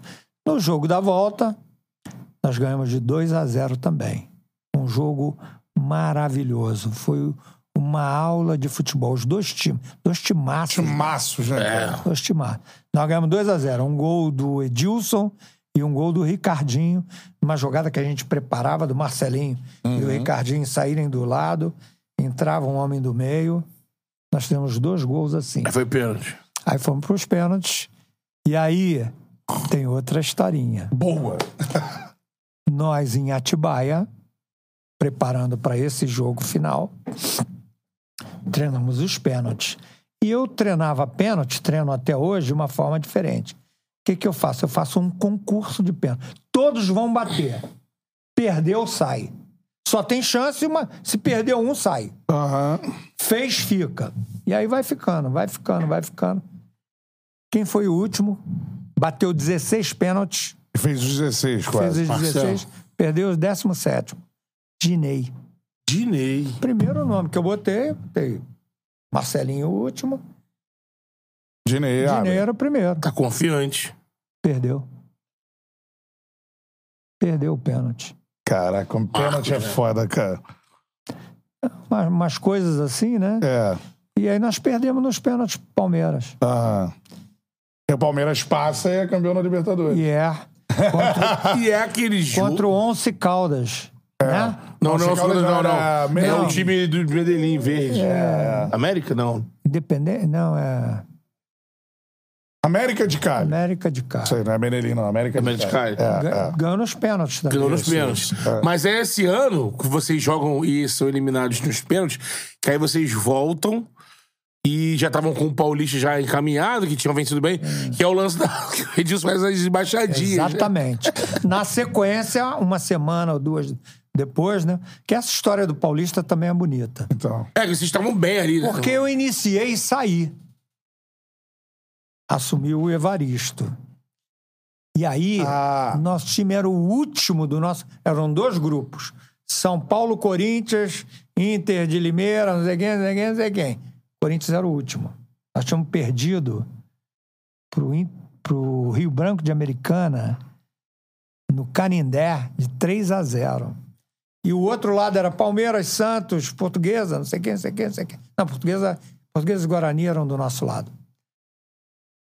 É, Só que quando nós assumimos, up, chegamos lá no São Paulo. E aí pegamos o Santos, ainda na fase de grupos, mais uma partida decisiva. Metemos cinco no Santos. E aí passamos. Fomos jogar a semifinal contra o São Paulo, que era o grande time.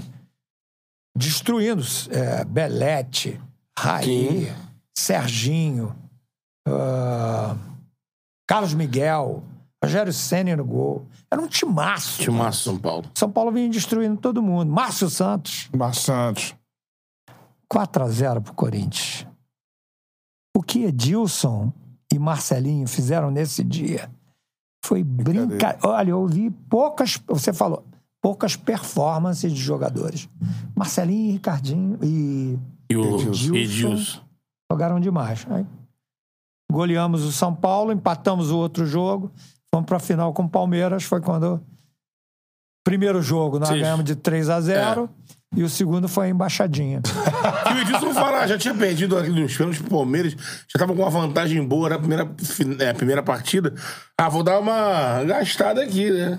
Aí começa a fazer embaixadinha, porque o Palmeiras entrou todo de cabelo pintado, né? Foi. E aí isso aí já deixou os caras putos. Paulo né? Nunes com a máscara. Máscara na cueca, calça. Eles estavam deitando e rolando. É complicado é, lidar com essa galera toda. Assim, até agora, do jeito que você falou, do meu lado, parece não. que não, né? Do meu lado, os caras me amavam. Porque tinha uma fama, assim, Marcelinho se dá muito bem com o Vampeta e, e Edilson. Mas não se dá bem, por exemplo, com o Ricardinho. Na época do Luxemburgo tinha, Não, não. fomentavam Rincon- isso. Não, o Rincon- problema ali era com o Rincon. O problema do Marcelinho e do Edilson era com o Rincon. Porque Vampeta e Ricardinho se davam muito bem com todo mundo. Mas o Rincon ficava muito aborrecido com a irreverência dos dois. E, às vezes, o que ele chamava de descompromisso no jogo. E ele aí Ele era o capita, né? Só que o Rincon era o seguinte: o Rincon era o único jogador que descia para tomar o café da manhã. O resto só, volt- só acordava para almoçar. e eu ia tomar o café da manhã. Aí o Rincon sentava comigo e a gente ficava conversando, né? Achou- Era um papo agradabilíssimo. Rincon, um cara inteligente. Inteligente. A gente ficava conversando. E um dia eu falei: Rincon, porra, pega leve com os caras, tal. Não leva tanto assim e tal. Ele falou: Oswaldo, não se preocupa. Eles não vão jantar na minha casa, não vou convidar eles para saírem. Mas na hora do jogo, eu passo a bola para eles, pode ficar tranquilo. Fred Rincon. Era o que você precisava. É, porque ele era de uma qualidade absurda, Não né? se preocupe. Eles jogam pra cacete. Mas não vão jantar na minha casa. É, Sensacional. Agora, você contou a história de um pênalti que você perdeu, agora tem que contar a história. Não sei se o maior título da sua carreira, provavelmente sim, né? Você foi campeão do mundo com o Corinthians no Maracanã. Primeiro mundial aquele. Primeiro mundial da FIFA, né? Organizado pela FIFA e tudo mais. Muito legal. É. E contra uma seleção que você já falou do Vasco. O Vasco Nossa. tinha uma seleção brasileira do outro E lado. no Maracanã, né? Que é a tua casa, né? Que você cresceu É. ali como torcedor. Esse E... jogo é inesquecível, é o divisor de águas na minha vida, né? Me deu resplendescência no mundo inteiro. Eu me lembro que nesse dia eu dei uma entrevista em árabe. Porque tinha o Al Nasser, esse do Cristiano Ronaldo agora. Tava aí jogando, nós ganhamos deles. E, e eu fui para uma entrevista com o príncipe deles lá, né? E aí ele sabia que eu tinha vivido muitos anos no Catar. Ele mandou um árabe e eu aí na época eu podia fazer isso. eu respondi e a gente conversou um pouquinho ali. E isso teve um, uma repercussão muito legal.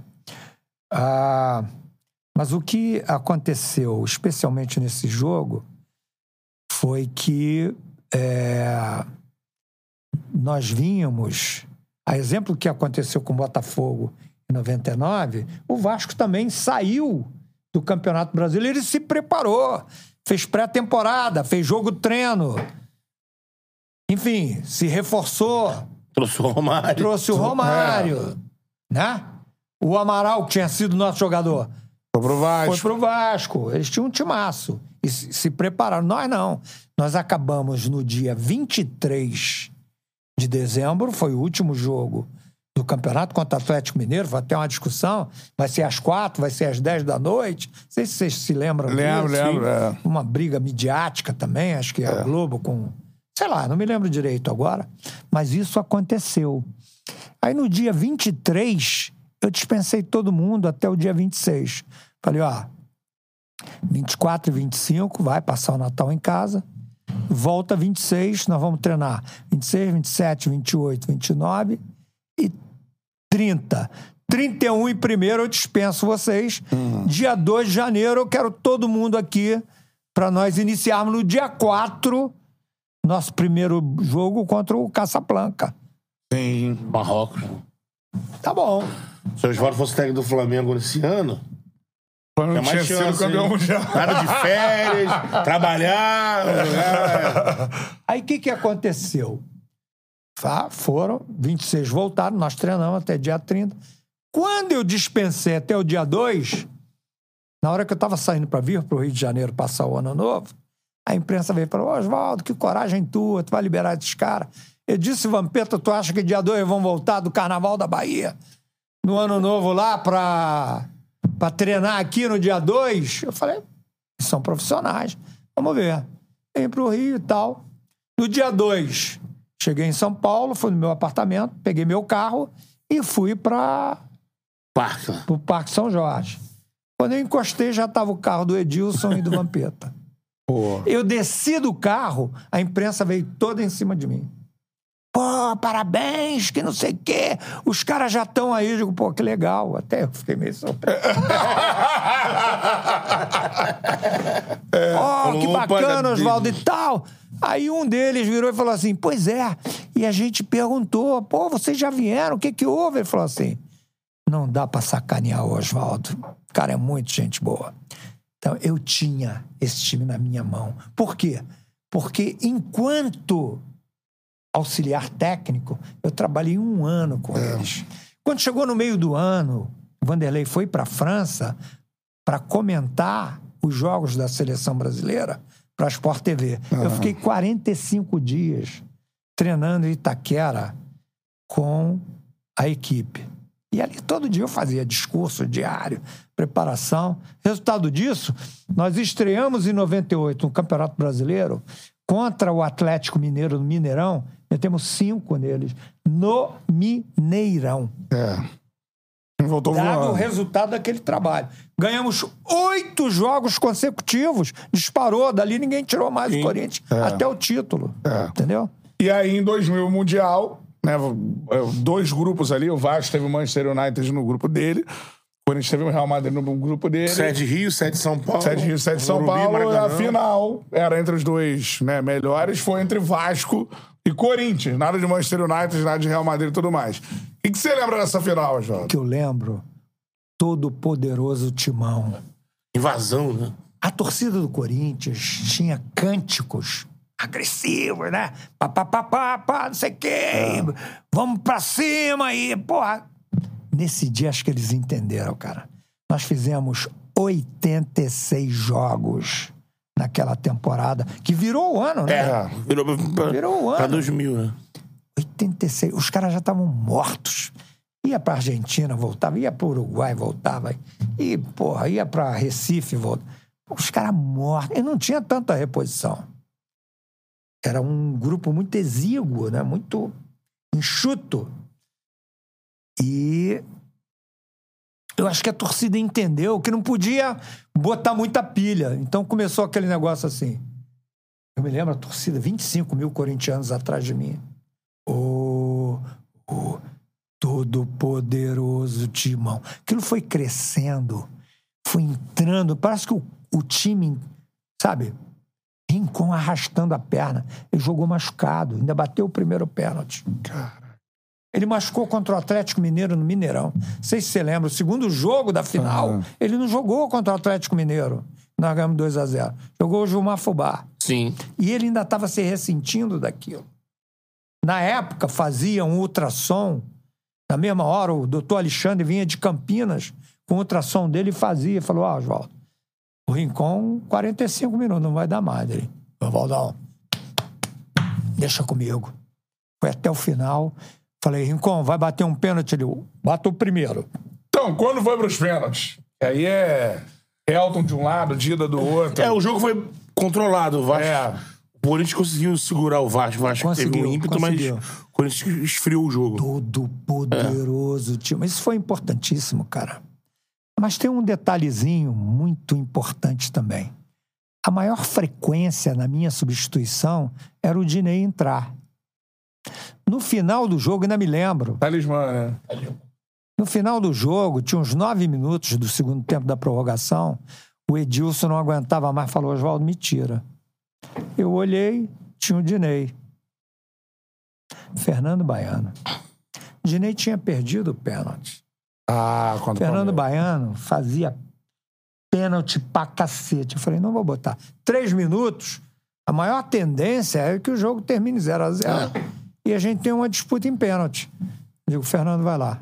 E ele bate um dos pênaltis e faz. Como é que selecionou os batedores aí? Pra... Então, se- selecionei pelo treinamento e quem restou no campo, né? Primeiro foi o Rincon, depois eu tive o Luizão, Edu, Fernando Baiano, Edu Gaspar. Gaspar, que fez também. Sim. E, e o Baiano. último era o Marcelinho. E aí tem outro detalhe. Ah, Porque o Dida pegou o pênalti do Gilberto. isso, Gilberto Panturra. Panturra. É, Romário fez, Viola fez. O Gilberto. Gilberto perdeu. E teve mais um que fez. Alex Oliveira. Alex Oliveira, meia. Fizeram. E nós fizemos com Rincon, Luizão, Edu e Fernando. Restava o Marcelinho, mas o Gilberto já tinha perdido um. É. Falei, pô, Marcelinho vai bater, porra. Não Tem jeito, vamos ser campeão do mundo. Marcelinho, tum, o Elton pegou. Só que antes do Edmundo ir pra bola, eu falei, vamos escolher alguém pra bater o sexto, porque o Edmundo vai bater, se ele fizer, É. nós já temos que ter um jogador eleito pra bater. O Antônio Carlos Melo falou, não, Oswaldo, vamos escolher ninguém não, porque o Edmundo vai perder. O Melo mandou. Melo, o Melo falou pra mim. Tá contando com Falei, tá isso? legal, vamos nessa. Não Ah, vou postou. escolher ninguém. Ó. Aí o Edmundo vai e perde o pênalti. Dizem que tentou, assim, pelo por respeito ao Dida, né? Tirou demais. Tentou tirar muito, e aí ela. E o mais. Tu vê esse lance, você que tá ouvindo, não é da época, mas sabe que se joga no, no YouTube, você vê esse momento. O mais. Não sei se o Oswaldo do Campo percebeu isso ou depois pelo vai- vídeo. o Dida parece Então, que ele não. O Edmundo isola e baixa, fica assim. o Dida não explode, ele vem andando, vai no Edmundo, dá Dá um, um toque tapinha assim no e Edmundo, segue. E tu vem no fundo, os corintianos. Campeão do mundo, pô. E o Dida, o Dida- O pior, impávido, né? o pior é o que você. Traz um pouquinho o microfone, João. Oh, desculpe. Pode ficar, eu só puxo pra fiquei você. tão em casa. É, isso aí, isso aí. O pior é o que vocês não viram. Eu tava lá saudando a torcida, todo mundo aí foram reunindo na- debaixo daquele espaldar, fazermos a, a foto, né? Sim. Com a taça, o Rincon levantando. E tava todo mundo ali, comissão técnica, diretor, massagista. Tava todo mundo, Batman, Robin. Liga da Justiça inteira. Todo mundo tava lá, rapaz. E aí eu venho andando, né, pra me juntar. O pessoal, vem Oswaldo, vem Oswaldo, vem Oswaldo. Quando eu comecei andando, atrás daquilo ali, que tinha um grupo abaixado, um grupo sentado e um grupo em pé. Atrás aqui, quem estava sentado olhando para lá, degelando, era o Dida, assim, ó. With threats to our nation waiting around every corner, adaptability is more important than ever. When conditions change without notice, quick strategic thinking is crucial. And with obstacles consistently impending, determination is essential in overcoming them. It's this willingness, decisiveness, and resilience that sets Marines apart. With our fighting spirit, we don't just fight battles, we win them. Marines are the constant our nation counts on to fight the unknown. And through adaptable problem solving, we do just that.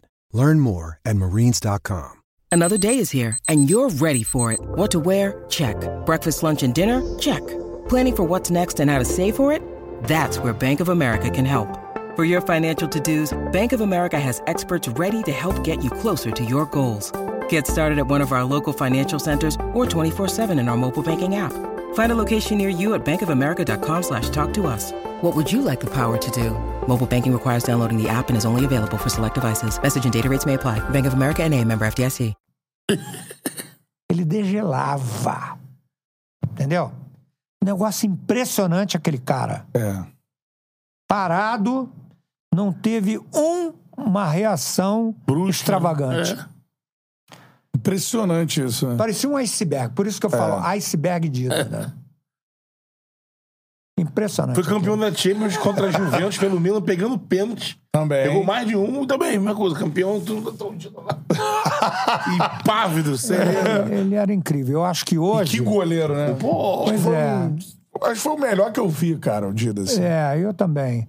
É, Se bem que o Jefferson, como trabalhou comigo dois anos, eu sou apaixonado pelo Jefferson. Né? Se É falar mal dele, é. Não, eu jogo muito. pedra, né, mesmo?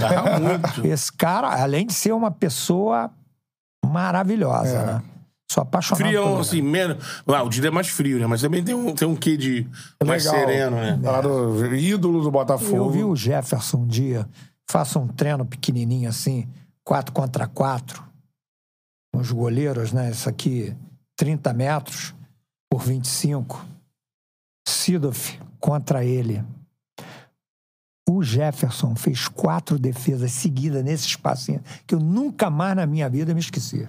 Ele batia no chão, levantava o Sidoff, pau. Aí foi no outro, o outro, pau. E ele, pá, ele fez quatro defesas que eu nunca vi nada igual na minha vida. Reflexo, agilidade, reação. Impre- O, o Jefferson. Ah, Tinha rivalidade nessa disputa aí. Muito, muito. Não vou falar nada. Não Já falaram muito pra gente aqui. vou falar nada porque o bicho pegou. Ah, não era, era velado, Cida assim. contra o Jefferson. Mas isso é normal, né? Sempre tem Lideranças. uma ali. coisa ou outra, né? De lideranças, assim. No Corinthians tinha. O Corinthians teve um lance também incrível, né? Que eu, quando eu assumi o time, o Marcelinho era o capitão. Mas o perfil de capitão era o Rincon. E aquilo me perseguia. Eu digo, porra, não é possível, cara. Eu não posso errar nisso, né? Mas, pô, Marcelinho, vou tirar o Marcelinho de capitão. Rincon nem lembrava daquela porra. Aí eu fui, conversei com o Rincon, aí chamei o Marcelo. Marcelinho foi um jogador inestimável pra mim, né, cara? Espetacular, né? Sensacional. Maior batedor de falta da história do futebol. Pra mim foi. Eu respeito. né? Juninho Pernambucano era fantástico também. Mas como eu fiquei mais tempo com com o Marcelo, o Marcelo foi mais decisivo que o Juninho. Pegava de qualquer lugar também, né? Longe, Marcelinho de era perto. incrível, Marcelinho Ele vela de peito, de pé, de chapa. Mas eu fui nele. Um jogo também, numa outra situação, também contra o Mojimirim. Eu chamei ele e falei, Marcelo, negócio é o seguinte, situação, o cara é mais velho que você, você ainda tem muita coisa, isso é mais responsável, você é muito perseguido. Os caras te perseguem muito, né, porque a, a- a tua maneira de ser. Vamos trocar. Vamos dar essa faixa pro, pro Rincon. Ele falou, pô, Oswaldo, claro.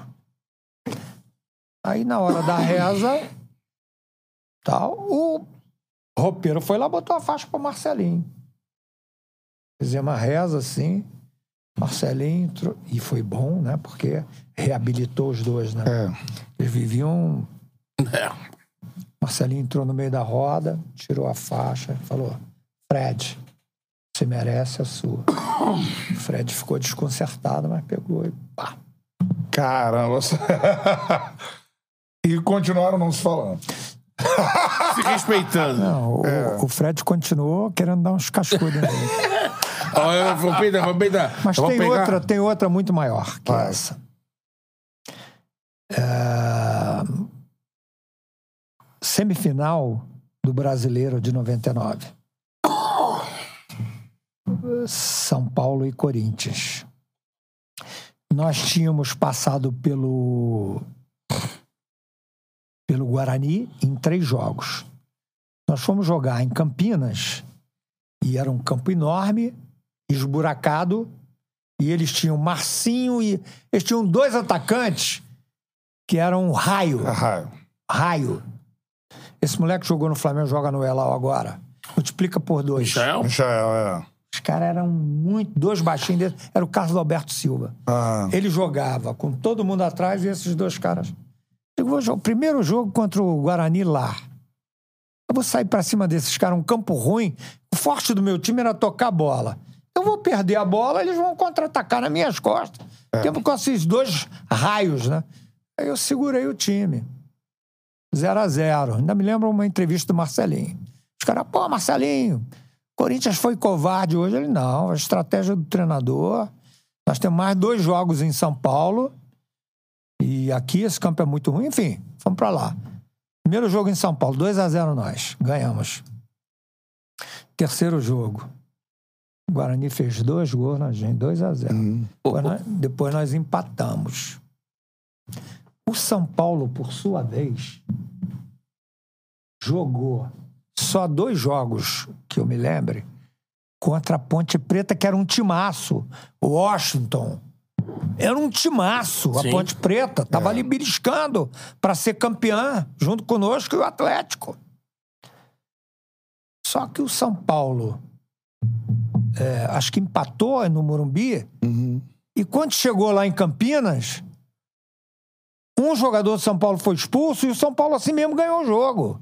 Com garra, brigou pra cacete. Os jornais, o que é que fizeram? O time de Bambi é o Corinthians. O time de Guerreiro é o São Paulo. Nós ficamos uma semana inteira. Os caras estavam muito aborrecidos porque os caras do Corinthians, no meio da trajetória, decidiram ficar um tempo sem falar com a imprensa. E os caras estavam com raiva do Corinthians. Começaram a dizer que o nosso time era o time de Bambi e que o São Paulo era o time de Guerreiro, que o São Paulo, inevitavelmente, ia passar pelo Corinthians na semifinal. E tá bom. Foi chegando o dia do jogo. No dia do jogo, todo mundo almoçando lá no hotel. E estava a mesa da comissão técnica, doutor Joaquim Grava, Renato Lotufo, fisiologista, Fábio Maceredian, Antônio Carlos Melo, PC Guzmão. Enfim, a galera toda ali. Comissão. Comissão Ricardo. Rosa, É. olha só. Meus três preparadores. Caraca. Todo mundo sentado ali. E eles tinham as mesas certas deles também. E tinha a mesa da Bahia. Vampeta, Edilson, Dida. E mesa geográfica, né? E o intrometido do Ricardinho, que sentava com eles. Mesa da Bahia. Então nós estamos aqui, já depois do almoço, tomando café. E a mesa aqui dos baianos levantou todo mundo, só ficou o Edilson. Eu, quando olhei aquilo, ele olhava para mim assim, ó. Tô olhando aquilo. E aí falei pra rapaziada, digo pra comissão técnica, vocês levantem, o Edilson tá ali. Ele ficou porque ele quer falar alguma coisa comigo. Todo mundo levantou, foi embora. Falei, Edilson, você tá aqui. Quer falar alguma coisa comigo? Ele, quero sim, professor. E o que que foi? Pô, professor, nós vamos perder esse jogo, pô. Nosso time tá muito desunido, pô. Você vê, ninguém fica mais depois do almoço. Foi todo mundo embora pro quarto descansar. Pô, não é mais, o nosso time não tem mais aquela pegada. Falei, o culpado disso é você. O dedo na cara dele. Culpado disso é você. Ah, mas por quê? Pô, tu não fala com Rincon, rapaz. Como é que pode, rapaz? O cara passa por você e fala, boa tarde, Edilson. Tu vira as costas e vai embora, rapaz. Tu quer o quê? Culpado é você. Ele falou, é mesmo? É. Com aquele jeito de baiano. Pode deixar comigo, professor. Tá legal. Subimos, tal, descemos para preleção. Fiz até uma preleção muito rápida esse dia. Tinha muito o que falar, né? Aquele time era. É, cascudo, né? Quando eu terminei, Edilson levantou e falou assim: professor, quero falar uma coisa aqui. Eu, pois não. Falou, vamos fazer a corrente, antecipar a corrente aqui, sempre faz no, no estádio, né? Vamos embora. Aí todo mundo deu as mãos, o Edilson no círculo aqui, o Rincon aqui, eu aqui, o Dinei aqui na minha frente. Mas todo mundo de mão dada, todos os outros jogadores. Aí o Edilson vem, entra no meio da roda, fala assim: Fred, não falou Rincon, falou: Fred, eu quero te pedir desculpas, porque eu tô sem falar com você. E você não merece isso. O Fred saiu de lá. Quando eles se abraçaram, o Dinei caiu num pranto que você não acredita. Te carregou ali, né? Cara, o Dinei chorava copiosamente. Aí todo mundo se abraça. Porra, meu irmão. Ali. Ninguém ia ganhar, nem a Holanda de 74 ia ganhar do Corinthians naquele é. dia. Porra, nosso time foi com espírito, meu amigo. Ferrou, o F era outro. É. Foi pra dentro, né? Os caras jogaram pra cacete. Fudeu!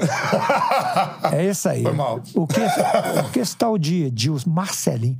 E, olha, o Ricardinho escondia a bola. É. É brincadeira, é brincadeira Timaço, que esses caras jogavam. A gente fala muito hoje, é, e o Cantarelli gosta de sempre citar isso, né? A imprensa, a galera da bola, separa o tático do paizão. E geralmente o paizão de um modo pejorativo. Só que esse paizão, na verdade, é o cara do elenco de gestor de grupo, né? Que é muito importante. O dinheiro nas empresas é algo extremamente É, valorizado. é valorizado. Você, quando- quando sempre teve a parte tática muito forte, os seus times, é discutível isso. Mas a gente. Eu já sabia disso, mas até pela tua entrada no Corinthians, quando você vira treinador do Corinthians. Mas a gente conversando agora vê que, é, de fato, não é, não é só tática. Você tinha como o grupo na mão. Se você fosse ranquear do teu trabalho, Oswaldo Oliveira, o que o teu maior talento é a gestão do grupo, é a, é tática, como é que você pesava isso aí? Elas se confundem. Se confundem. Em alguns momentos, o paizão foi mais importante, mas a tática foi, vários momentos, fundamental, preponderante decisiva. A base, né? Nós ganhamos um jogo no Japão, que é o jogo da minha vida. O jogo da minha vida. Você não tem a menor dúvida. A história desse jogo, ela é longa. Eu vou sintetizar para vocês. Nós chegamos na penúltima partida do campeonato, precisando vencer para ainda ficar a um ponto do líder do campeonato, que é esse Ural Reds hoje, que era Túlio Tanaka, Robson Pontes, Hasebe, que capitão da seleção japonesa, enfim. Eram seis jogadores da seleção japonesa, mas esses caras que eu eu tô falando. E os outros eram reservas. Era um timaço. Nós precisamos ganhar deles, eles com quatro pontos na nossa frente. No campo deles, eles com 60 mil torcedores. Eles tinham acabado de ser campeões da Ásia, como foram agora. Porra, com esse timaço, nós tínhamos 2 mil torcedores. Só que nós vínhamos de sete vitórias. Para ser campeão, nós tínhamos que ter nove. E essa era a oitava. Contra esses caras. Preparei de forma maravilhosa a equipe para esse jogo. Uma outra hoje não dá, é muita coisa, gente. Mas eu fui para esse jogo preparadíssimo. E nós começamos dando um sufoco neles. O jogo ficou 0 a 0 0 a 0 nós tivemos três chances. Uma bola pegou na trave. Tivemos três chances, a bola não entrou. Aí uma do Túlio também pegou na nossa trave.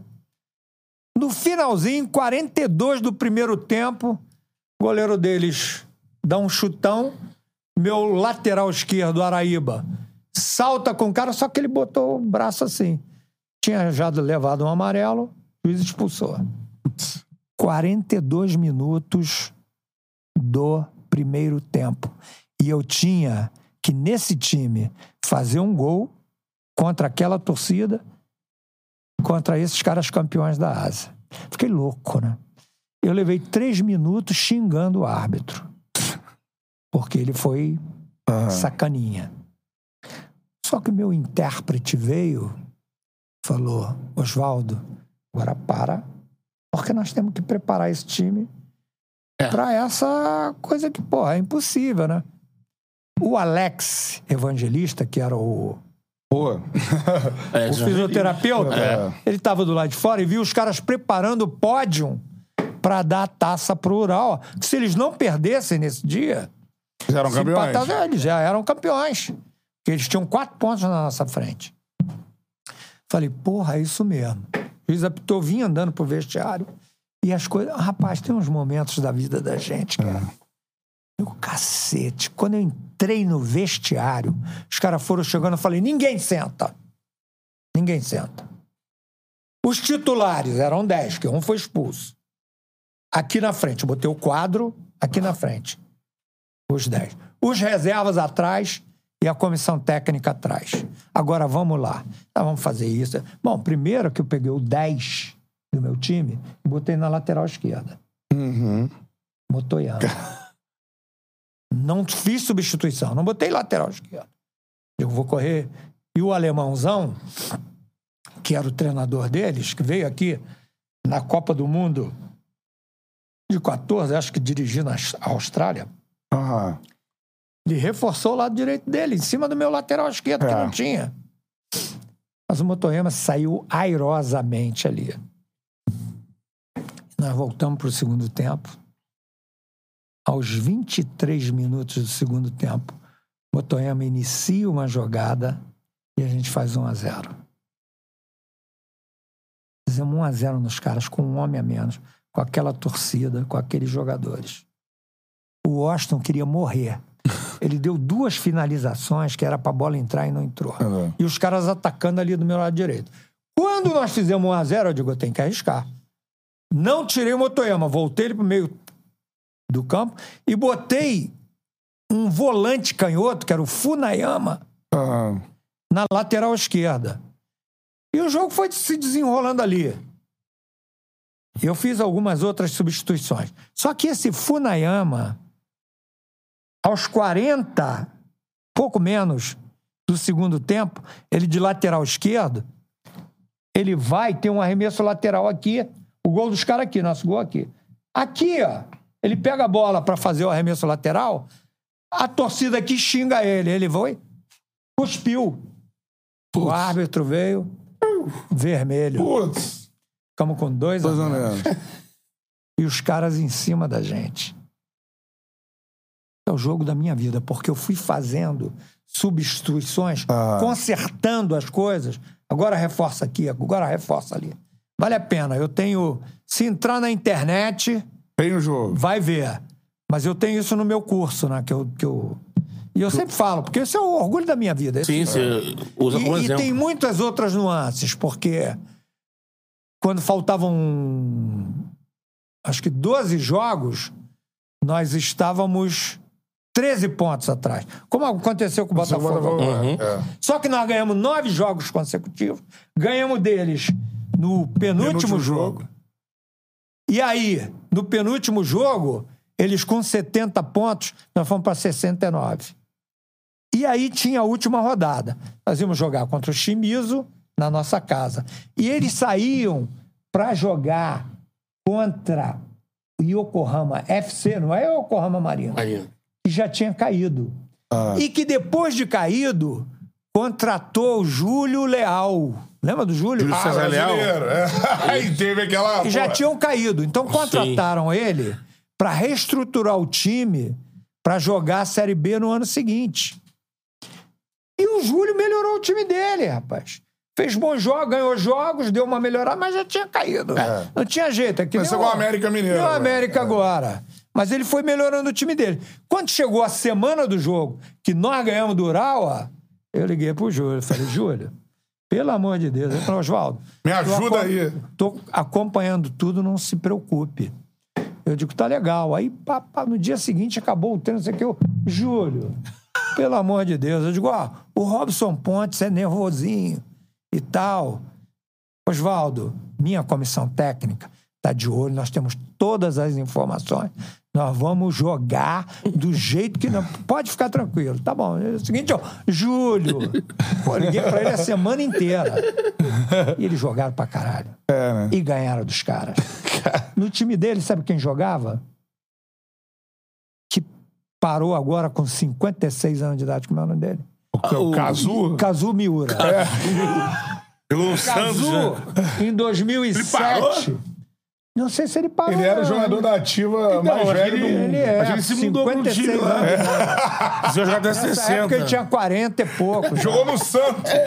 Ele perdeu É. um gol debaixo do gol, cara.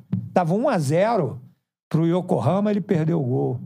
Aí o que, que aconteceu? O último jogo, a gente contra o Chimizo em casa, ganhamos de 3 a 0 Mas foi um jogo duro. É. Mas fizemos 3 a 0 E como nós chegamos com 69 e eles tinham 70, não adiantava a gente ficar preocupado com o jogo lá. Eu Digo, primeiro nós temos que ganhar aqui. Exato. Se eu me preocupar com o jogo de lá, E não faço o meu? É. não vai adianta. adiantar nada. O que, que eu fiz? Passei a semana inteira pedindo aos jogadores e à torcida, por favor, não passem para dentro do campo o resultado do Urawa. Nós temos que ganhar aqui. Semana inteira eu fiz isso. Fomos pro jogo, terminou o primeiro tempo 1 a 0 para nós. Nós fomos pro vestiário. Vestiário, todo mundo se olhava assim, ó. O Alex Ah, olhava pra mim como querendo falar de alguma coisa. Eu digo, não fala porra nenhuma, fica na tua. Aguentamos o filme e voltamos pro jogo ganhando de 1 a 0 Aí, pá, esse Motoyama, 2 a 0 No final, Marquinhos Cambalhota, já com 38, 3 a 0 nós. 3 a 0 nós, eu vibrei pra caramba, digo, pô, pelo menos somos vice-campeões. Oral não vai deixar de ganhar do Yokohama, porra. Não é possível. Só que o Luiz Alberto da Silva ah. era o meu treinador de goleiro, que é meu auxiliar até hoje. Ele assistia o jogo lá, descia no intervalo e descia no final. Eu tô aqui, fizemos o terceiro gol, botei um garoto que jogou até pouco tempo, o Endo. Quando eu botei o Endo, eu levantei para ver que quando eu virei, o Luiz estava na entrada, na subida do campo, assim, né? Falei, Luiz, e aí? Ele fez assim para mim, ó. Acabou. Digo, acabou o quê? Ele falou, somos campeões. Buscando, né? Meu irmão, me deu um negócio, vocês não queiram saber. Pô, sensacional. Eu, porra! Mas não sabia o que tinha acontecido. Dali a dois minutos acaba o jogo. Eu entro no campo correndo, comemorando, vou pra, tor pra, pra torcida, né? E um monte de gente atrás de mim. Oswaldo, calma, para, para, para. E o que que foi? O jogo lá ainda não acabou. Quando eu olhei, vou, vou, vou ver isso aqui. Pode mover. Aqui era o meio-campo, aqui o gol e aqui um telão do tamanho disso aqui. Eu estava mais ou menos aqui, nós viemos andando, ficou todo mundo aqui, ó. Bota na internet, vocês vão ver isso. Todo mundo perfilado aqui, o telão, pum! Mostra o telão. Primeira coisa, o treinador alemão assim, ó. Falei, ai meu Deus do céu. Daqui a pouco o Austin no banco, desesperado também, contrariado. E eu esperando o tempo e o marcador. O tempo e o placar. Faltava. 45, 1 a 0 pro Yokohama. E aí nós ficamos elétricos aqui, né? Aguentamos aqui, não aguentamos 1 minuto e 25. Até o árbitro acabar. Quando ele acabou, meu irmão, tá chovendo até hoje. Que co- coisa mais linda que eu vivi na minha vida. No foi Japão, essa. Porque muito nós maneiro. só lideramos o campeonato nessa última Nessa rodada. rodada. Foi incrível, cara. É. Pô, espetacular. Essa é uma história maravilhosa. Maravilhosa, maravilhosa. Sensacional. Tem uma outra história maravilhosa, que no final não foi muito feliz, mas eu queria. Eu queria, eu queria ouvir do Oswaldo esse relato, que a gente já ouviu de pessoas que estavam É. na periferia do caso, né? O Oswaldo estava no centro da questão. A gente foi, A passou... mão do Eurico. É, cita muito isso. Oswaldo, você falou, né, pro programa, né? Você deu, deu declaração pro documentário? Não. Não? Não, eles não me pediram nem permissão pra falar aquilo ali. Então, você assume o Vasco, né? Assim, a gente já falou aqui, 99, 2000. Campeão brasileiro. campeão do mundo, contra o Vasco. É. E você vai pro Vasco. E é um Vasco, que, como você mesmo falou, vários jogadores grandes, né? E aí é aquele Vasco chega em tudo. Chega na Mercosul, chega no Brasileiro. Você comandando o time. Você bota o time pra voar. E acontece de você ser retirado do comando do Vasco, faltando semifinal do Brasileiro E classificado para as finais da Mercosul, o Eurico Miranda, por algum motivo que a gente espera que você fale para a sua versão pra gente. Tira você. Eu lembro na época de ouvir várias versões. O Eurico ficou puto porque o Oswaldo não acatou uma ordem de que não queria que ninguém cumprimentasse o Filipão. Aí alguém veio aqui e disse: não, não foi por isso, não. Foi questão de marcar o treinamento que o Oswaldo É, marcou. treino, é. O Eurico soube do horário e falou: não, não, muda. O Eurico, não, o horário é esse. Muda, o horário é esse. Eu sou o técnico, então tá fora. Enfim, o que, que aconteceu pra você ser retirado no momento em que o Vasco tá chegando em tudo? Ser campeão em tudo, Campeão de é. tudo. Já falei, cheguei no Vasco, não era esse timaço todo, não, hein?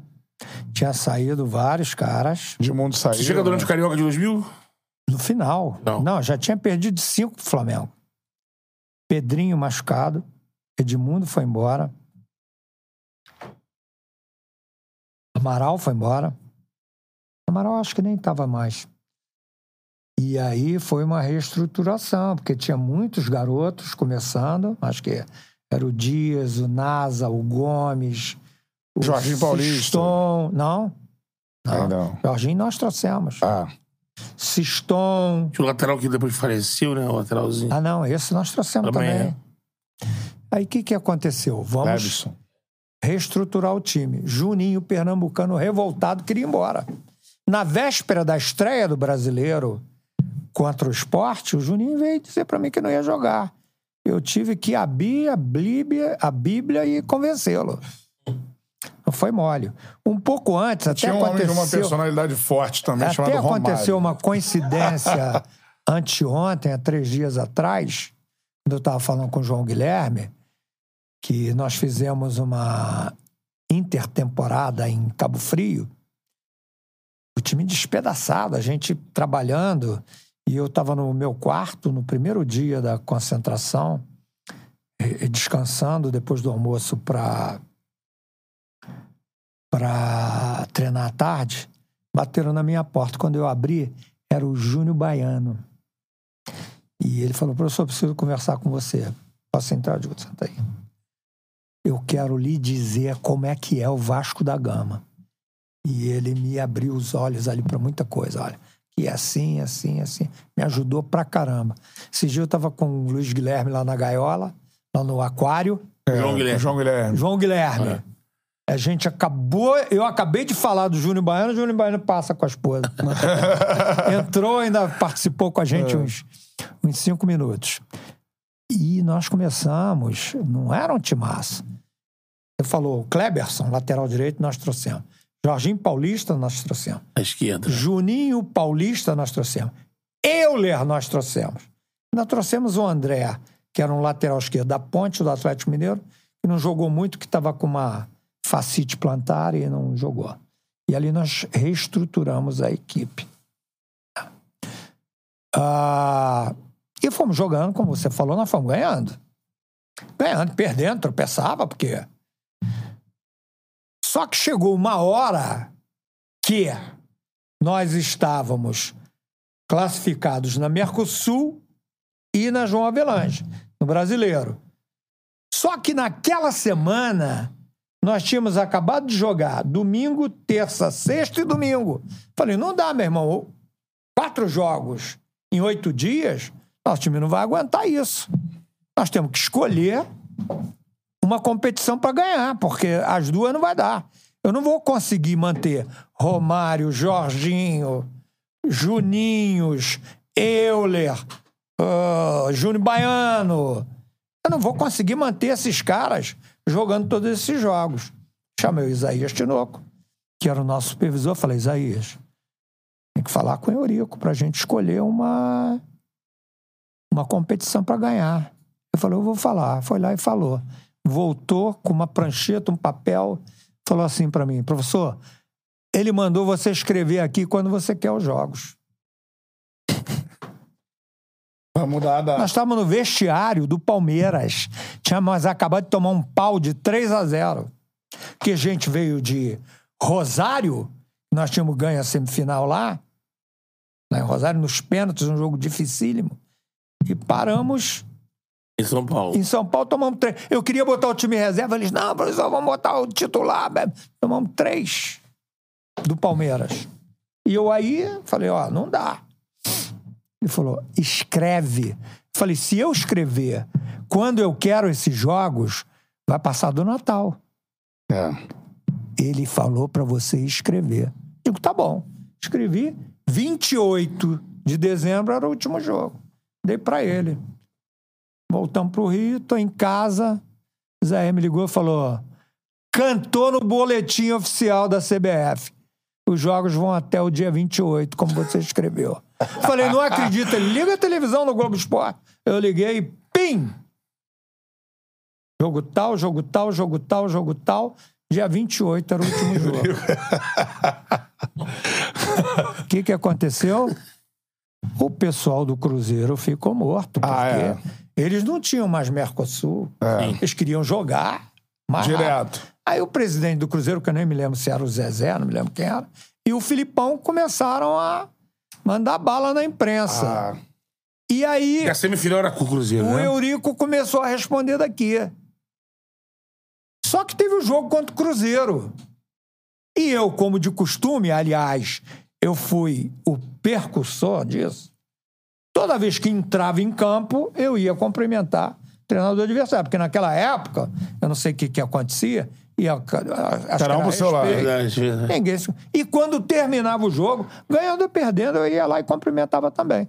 Então, eu entrei por aqui, o Filipão entrou por aqui, eu fui lá dele um abraço. Fizemos o jogo, terminou o jogo, eu dei outro abraço no Filipão, veio pro meu vestiário. Tomei banho, tô de calça sem camisa, um calor, acho que era 13 de dezembro.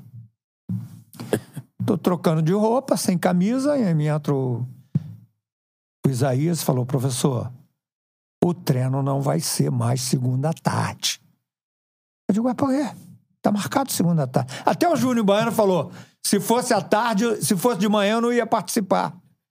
Porque ele tinha, ele tinha ido para a Feira de Santana, When you need mealtime inspiration, it's worth shopping Kroger, where you'll find over 30,000 mouthwatering choices that excite your inner foodie. And no matter what tasty choice you make, you'll enjoy our everyday low prices, plus extra ways to save, like digital coupons worth over $600 each week. You can also save up to $1 off per gallon at the pump with fuel points. More savings and more inspiring flavors make shopping Kroger worth it every time. Kroger, fresh for everyone. Fuel restrictions apply.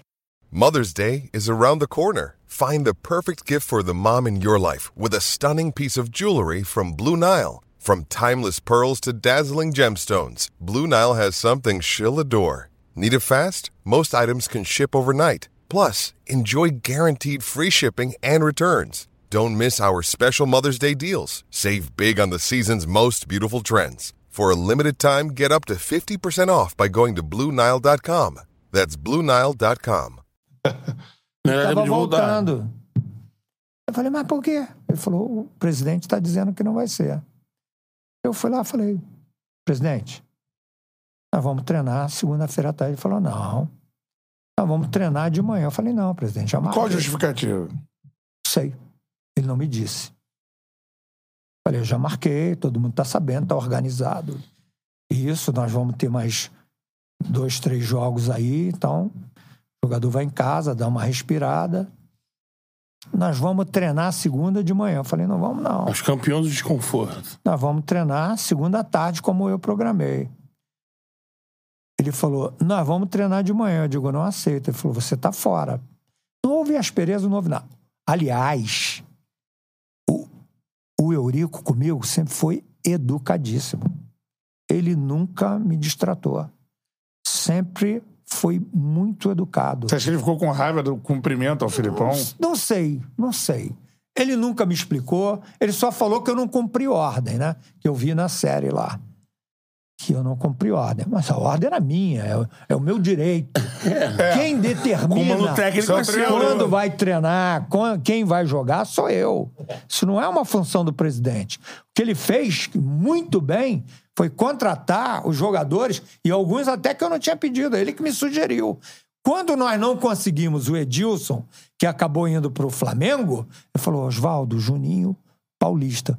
Eu, pô, o presidente, esse jogador está machucado há muito tempo, se recuperando. Não, não, não, tá bem, eu tenho notícia. tá- Digo, então traz. O Euler foi a mesma coisa. Falou, pô, Oswaldo, que... eu digo, porra, eu levo. Pode trazer. O Kleberson, aí fui eu que fui pesquisar. Ah. Jorginho Paulista foi um rapaz que trabalhava no Vasco, até faleceu. Nilson. Ele trabalhava no Vasco e na CBF.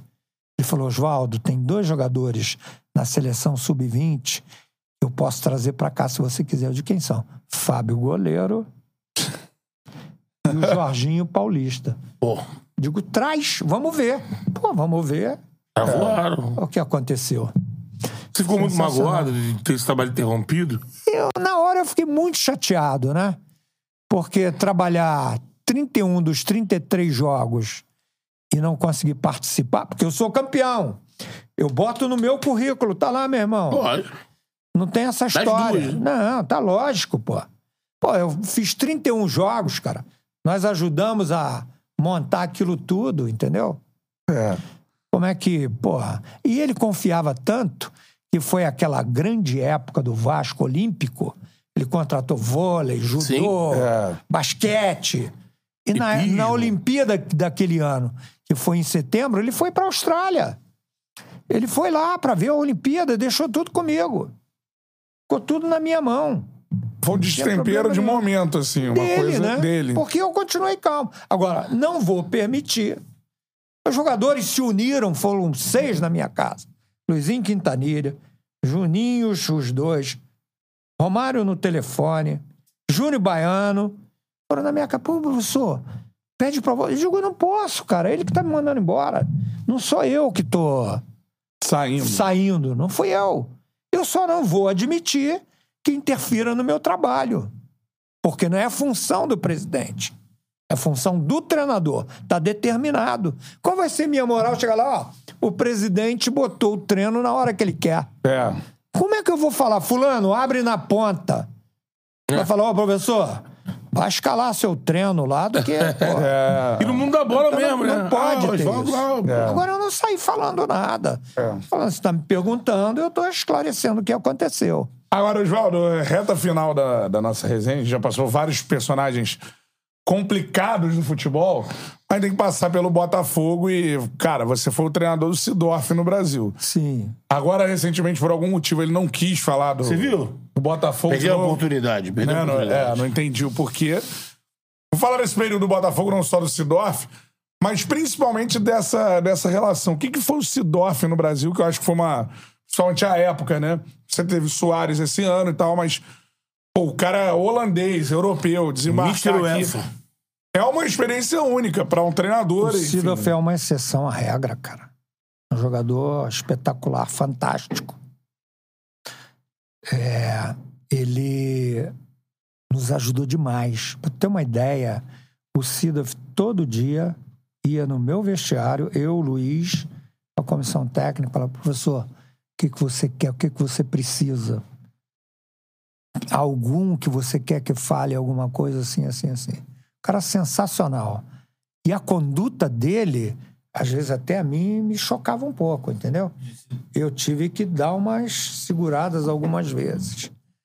Porque ele batia de frente. Comigo não. Comigo ele sempre foi muito legal, muito respeitador. Mas com os jogadores. É. Vários desses jogadores nós tivemos, e- nós tivemos alguns problemas.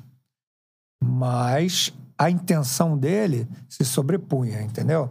Você via que, pô, era um cara que não precisava de. Ah, vou aparecer aqui, né? Não era isso. Então, ele ajudou demais. É, Ajudou demais. os jogadores que jogaram com, com ele falaram que ele era muito chato. E era. Tem que comer carboidrato depois do jogo. Ele começou Uma história isso, espetacular do Antônio Não, ele Carlos falava falando que- do Cidinho aqui. Cidinho não pode comer feijão. Não, ele falava que é, nós comíamos demais, que eram muitas refeições. Falava isso. E um dia, em General Severiano, eu acabei a preleção e nós entramos todos no ônibus. Ele entrou e falou pro Maurão assim: desliga o ar. Meu irmão, Ué, negão. um calor. Aí o Maurão foi, desligou. Já me Eu sentado ele. aqui, ele sentado atrás de mim. Aí eu fui lá e falei assim: Maurão, liga o ar. Fui lá falecido. Não dá, cara. Tá muito quente. Mas ele, ele às vezes usava cascol, porque ele se resfriava, ele dizia que ficava fungando com ar condicionado. Ele não gostava. Segundo ele, ele dormia sem ar. Falei, ó, você não tá sozinho aqui, cara. Tem mais 23 jogadores lá atrás, comissão técnica. Você tem razão. Tô quieto. Então o Maurão ligou o ar, deu uma temperada e nós levamos. Mas ele tinha umas coisas que. Ele, ele cheio de mania, então, assim. Tinha muita coisa. Mas eram coisas que, com a história dele. A disciplina dele, né? Levaram ele a ganhar muitos títulos, a jogar no Real Madrid, no Milan, Cinco Champions, né? no PSG, seleção holandesa. Pô, toda hora tu vê uma, um retrospecto aí, tá lá o Sidorf. pô. É. E como jogador? Sensacional, sensacional. Ele já não estava mais. No auge. É. tanto que quando ele chegou, a minha ideia era formar um meio-campo com ele aqui, como eu usava o Vampeta, como. Segundo. Mas não deu mais. Aí eu conversei com ele, ele aceitou jogar atrás, na época era o Rafael Marques. De 10. Ele né? aceitou jogar ali. Aí eu tinha Lodeiro, Felipe Gabriel, ele e Rafael Marques. Quando ele não aguentava voltar, um dos três voltava. O Rafael sempre falava comigo, professor, fica tranquilo. Rafael não vai correr assim. É. correr assim não é Magrão, né? realengo. Nunca vi um negócio daqui. Ele atropelava, passava à frente e vinha no lugar do Sidorf, entendeu? É. O Felipe Gabriel fazia a mesma coisa. Aí o Rafa caía aqui. O Lodeiro fazia a mesma coisa, vinha aqui. Depois o Felipe Gabriel saiu, entrou o Vitinho, continuou fazendo a mesma coisa. Mas agora, bola no pé. Ah, aí era brincadeira, né? É. Brincadeira. Sabia muito. Cada, tem um gol, muita tem noção um de gol, tem um gol contra o Cruzeiro lá na, na, na, na- no campo do América. Nós demos um contra-ataque e ele aí fugiu aqui assim, ó. Nós pegamos a bola, grande círculo aqui, ele fugiu aqui. Eu não me lembro quem foi agora, se foi o Gabriel. Deu a bola nele aqui, aquele volante, jogou no Botafogo, um cabeludinho. Leandro Guerreiro? Leandro Guerreiro. Pô, Você também não é mole, não. Quando ele deu, o Leandro que chegou, ele deu um tapa. O Leandro ficou lá em Copacabana, ele já estava em Nova Iguaçu. Um negócio incrível. Ele chegou aqui, era o Fábio no gol. Ele cruza a bola, a bola passa por cima. Eu me lembro qual era o zagueiro do Cruzeiro. O Jadson entra, Faz o gol. dá uma dominada e faz o gol. Aquela arrancada dele aqui. foi- E eu tava aqui, né? Eu vi ele passar feito um foguete. Muito atlético, né? Incrível. A perna do Sidorf, cara. Ele, todo jogo no, no, no Engenhão, ele chamava uma quiroprata pra Ajustar ele tudo. Quiropraxia, já viu? É, eu tô, tô marcando a pra me coluna. ajustar aí, só pra dar Então, bravo. Eu chegava assim, ele estava deitado de bruço na, na maca, a perna do cara parecia um tronco de árvore. Caraca. Forte, eu nunca vi. A região lombar do Sidorf era um espetáculo. É, o maluco é... um- Ele era muito forte, cara. E até agora, ele jogou anteontem, eu vi. Ele foi- E jogou lá pelo Real Madrid contra o Corinthians. Também, né? Ele foi pra dentro do Josué. Ih, foi, Deu foi, uma foi. peitada no Josué. O cara deu um carrinho nele. eu vi isso aí. Agora, ele com o Jefferson. Primeiro eu quero que você conte novamente a história que você viu, que você nunca viu um goleiro pegar o, o que o Jefferson pegou nesse treino aí. Como é que foi mesmo que você É. falou? Ele pegou quatro bolas seguidas. A primeira foi do Sidorf. Mas fez quatro defesas espetaculares. O, o Jefferson.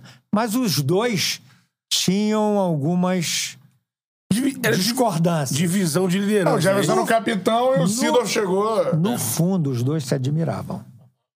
A verdade é essa. Só que o Jefferson é um cara muito mais Contido. afetivo, assim, mais. O Sidorf não. Então, eles tiveram alguns momentos mais difíceis. Aí é aquilo que você falou. Aí eu tinha que entrar com a Bíblia, né? Disse, Calma, calma. Teve um dia que teve um bate-boca, assim, depois do treino. E eles ficaram frente a frente, eu vim e fiquei entre os dois. Porque assim, eu olhava para um, esse falava, eu olhava para esse, esse falava, eu olhava para esse. Como quem diz, só quero que vocês sejam comedidos e educados, se respeitem, para não cheguem a via de fato, porque dois Pô, os dois bitelos daquele. É, né? Se ele se engalfinhasse. A separar isso daí. E chegou próximo. Não, não chegou próximo, não. Esse dia foi o mais. Eles foram ríspidos, um com o outro, mas não, não se ofenderam. né? Os dois muito respeitados. O, o Jefferson, quem conhece, né? É, né? Você é um gentleman, né? É uma pessoa espetacular. O Sidoff, da sua parte, também. Só que o Sidoff, ele cobrava muito. Ele, ele tinha umas coisas muito fortes. Na mídia era dito que o Sidorf achava que a liderança do Jefferson era muito branda, né? Ele, ele entendia que o Jefferson, como capitão, é o que você tá falando, né? Ele olhava muito pelo prisma dele, Era né? o ponto de vista. O prisma dele, que era um cara mais Só enérgico. que é o né? seguinte, eu não tinha necessidade que o Jefferson ultrapassasse seus próprios limites, principalmente como ser humano. Porque eu tinha sido. Eu tinha o Bolívar. É. Nessa época. Parceiraço. O Bolívar. General. O Bolívar. General não era mole, não, meu irmão. a gente tem com ele agora. Não era mole, Pô, não. É. Gente finíssima. É, esse era Mas outro no, cara. no, na arena. Não, aí. É. Então eu, de certa forma, eu controlava, mas deixava que cada um tivesse as suas Seu sentenças. protagonismo. É, teve, teve uma. A gente já teve algumas histórias aqui. Teve o Antônio Carlos que falou que quase foi às vezes fato Sidócio. Pô, negão, negão, negão. Vestiário. Chegou agora, jogo. tá querendo falar do hino, porra, garrincha, querendo. Ah, é, Avante. Tem- o Sidócio queria trocar o hino no Botafogo. Foi essa a história. Não, ele falou umas coisas, né? Que o escudo tava assim, a gente pisava no escudo. Aí ele, não, não pode pisar no escudo. É. Aí não pode perder, tinha que trocar É, não pode perder. perder, não pode falar em perder no hino. Aí outro, cara. Isso tá aí desde de garrincha, cara. Garrincha já sempre Mas aí você- Você tá querendo mexer. Sai tirando essa gordura toda. O que ficava era muito bonito, muito bem intencionado, É. muito profissional. Olha que durou uma temporada. Uma temporada? Não, foram uma e meia. Um e meia, né? É, uma e meia. E ele saiu porque é, nós saímos, né? É. Aí saiu todo mundo. Saiu ele, Santos, né? Saiu o Rafael Marques, saiu todo mundo. Ali era era compli- complicado. O Sassá contou aqui também, mas é com, com o Jefferson. Carlos Alberto chegou. Jefferson, vou bater 10 pênaltis em você, vou fazer os 10. Carlos Alberto. Aí falou que. E aí, Sassá? Não, perdeu o primeiro. E ele fez. Já tinha que pegar o pênalti do Messi, né, cara? Assim. Aí, não é porque você é ruim, não. É porque eu sou muito bom. É.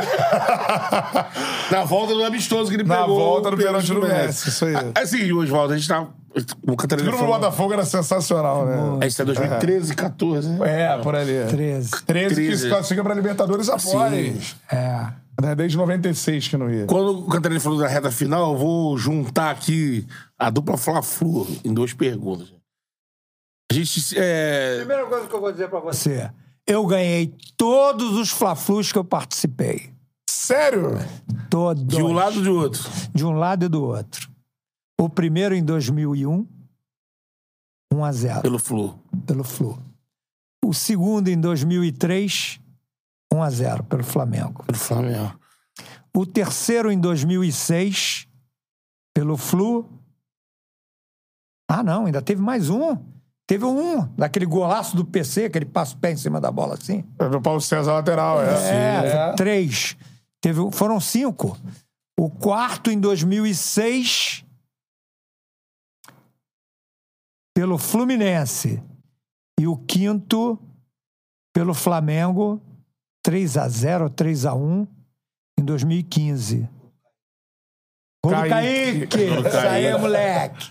Até falei do, do Kaique hoje, porque foi uma época que o Guerreiro. Como era o nome do outro atacante, rapaz? Veio da, Flamengo? Ingl- veio da Inglaterra. Ah, o. Quem é? O Mata, né? Silva. O Eduardo da Silva? Não. Um fortão assim, cabeludão. Brasileiro? É brasileiro, ele veio de fora. Acho que ele veio do Arsenal, sei lá. Tem que lembrar, isso aí eu não tô Esqueço, chegando. é É. Porque ele depois se machucou. Teve uma lesão grave também. Ah. Ficou muito tempo fora. Ele que jogava. O.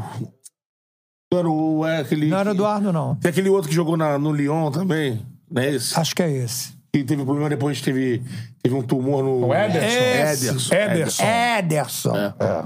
Até falei, porque Tinha o Guerreiro e o Ederson. E eu. A 10 era do Ederson. Tava ousando em botar os dois juntos, que era a mesma característica, era a mesma posição. Os dois se machucaram e saíram. Entrou o Kaique e arrebentou. Jogou Arrebentou, jogou muito. É, Kaique, que, É. que, Jogava que era da base do É, Flamengo, saiu, É. aí ele fez um campeonato... Kaique é meio tiquinho, né? É, é. A- a- a- a- as características, né? É. Eu ia, eu ia te perguntar do Fla-Flu, aí pra fazer um pacote, né? Porque Tá. a história você tem várias passagens. Adoro Fla-Flu, porque eu ia ao Maracanã É, ver né? Fla-Flu, eu era garoto, né? É. Se eu não me engano, o moleque era, era Mengão, né? Moleque e veião também. Valdemar, tá- Valdemar é Flu, é Flu? Não, Valdemar é vascaíno. Vascaína. Jogou no Vasco. Isso é uma isso. história muito bonita também. Valdemar. Posso interromper o Fla-Flu e te contar? Lógico. Meu pai, vascaíno, meu avô, vascaíno pra cacete.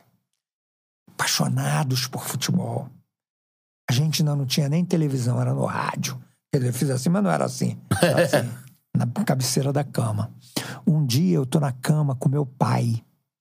E meu pai estava ouvindo Brasil e Argentina. O Brasil estava perdendo o jogo. E ele falou assim: meu filho vai entrar um garoto agora de 16 anos. Primeira vez que ele vai jogar na seleção brasileira. Eu tinha 5 para 6 anos de idade, cara. Nome dele é Pelé. e o rapazinho entrou e fez um gol. O Brasil perdeu. Depois teve outro jogo em São Paulo, ele fez gol e o Brasil ganhou da Argentina lá. Então, mas o meu pai, ele me vestia todo de Vasco. Todinho. Meia calção, um tênisinho, camisa e uma bola branca. E a gente morava num prédio lá em Cascadura, em Quintino. Tinha uns blocos e você saía assim do escuro, parece até que você estava entrando no Maracanã. e eu saía, aquela garotada na rua, e eu todo de Vasco. Só que isso era 1953, 54, 55. O que, que aconteceu aí? Tri do Flamengo. Tricampeão. Evaristo, do Flamengo. Marcos, Primeiro, né? Evaristo, Índio, Benítez, Chamorro, Tomires e Pavão. Jadir, Dequim e Jordão. Porra. Paulinho, Duca, Índio, Evaristo e Zagalo. É o primeiro grande time, né? Assim, É, só que o Vasco era Carlos Alberto, Paulinho Bellini, S. Orlando Coronel, Sabará, Walter Livinho, Vavai e Pinga. É, a galera de seleção, né? Também, é, É, aí o Flamengo começou a ganhar tudo. E eu ia pra rua e a garotada toda da rua era flamenguista. Sim. Um dia eu voltei falei, papai, eu quero uma camisa do Flamengo. Meu avô queria matar os dois. né? Meu pai foi a maior figura humana que eu conheci na face da terra. Meu filho tentou me persuadir. Porra! Sabe lá o que é ser Vasco e o filho pediu uma, uma camisa do Flamengo? Isso foi a maior lição que eu tive na minha vida. Que eu até hoje, quando eu vou tomar uma decisão, eu lembro do meu pai.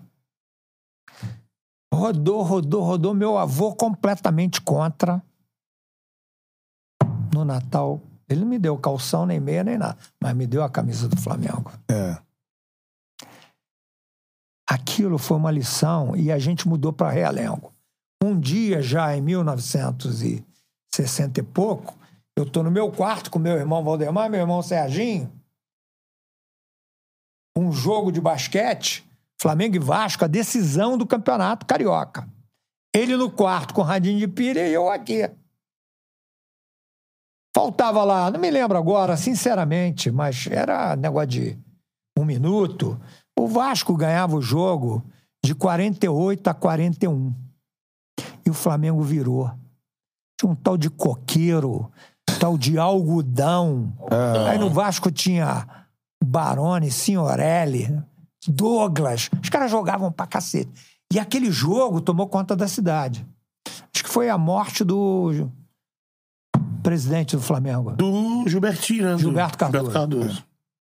Pai do Gilbertinho. Acabou o jogo, o Flamengo virou. Eu queria explodir de alegria. Meu pai levantou do quarto dele, veio andando pelo corredor com o radinho. Eu levantei daqui, nos encontramos no meio do corredor. Ele falou para mim: parabéns. Esse era o meu pai, seu Oswaldo de Oliveira.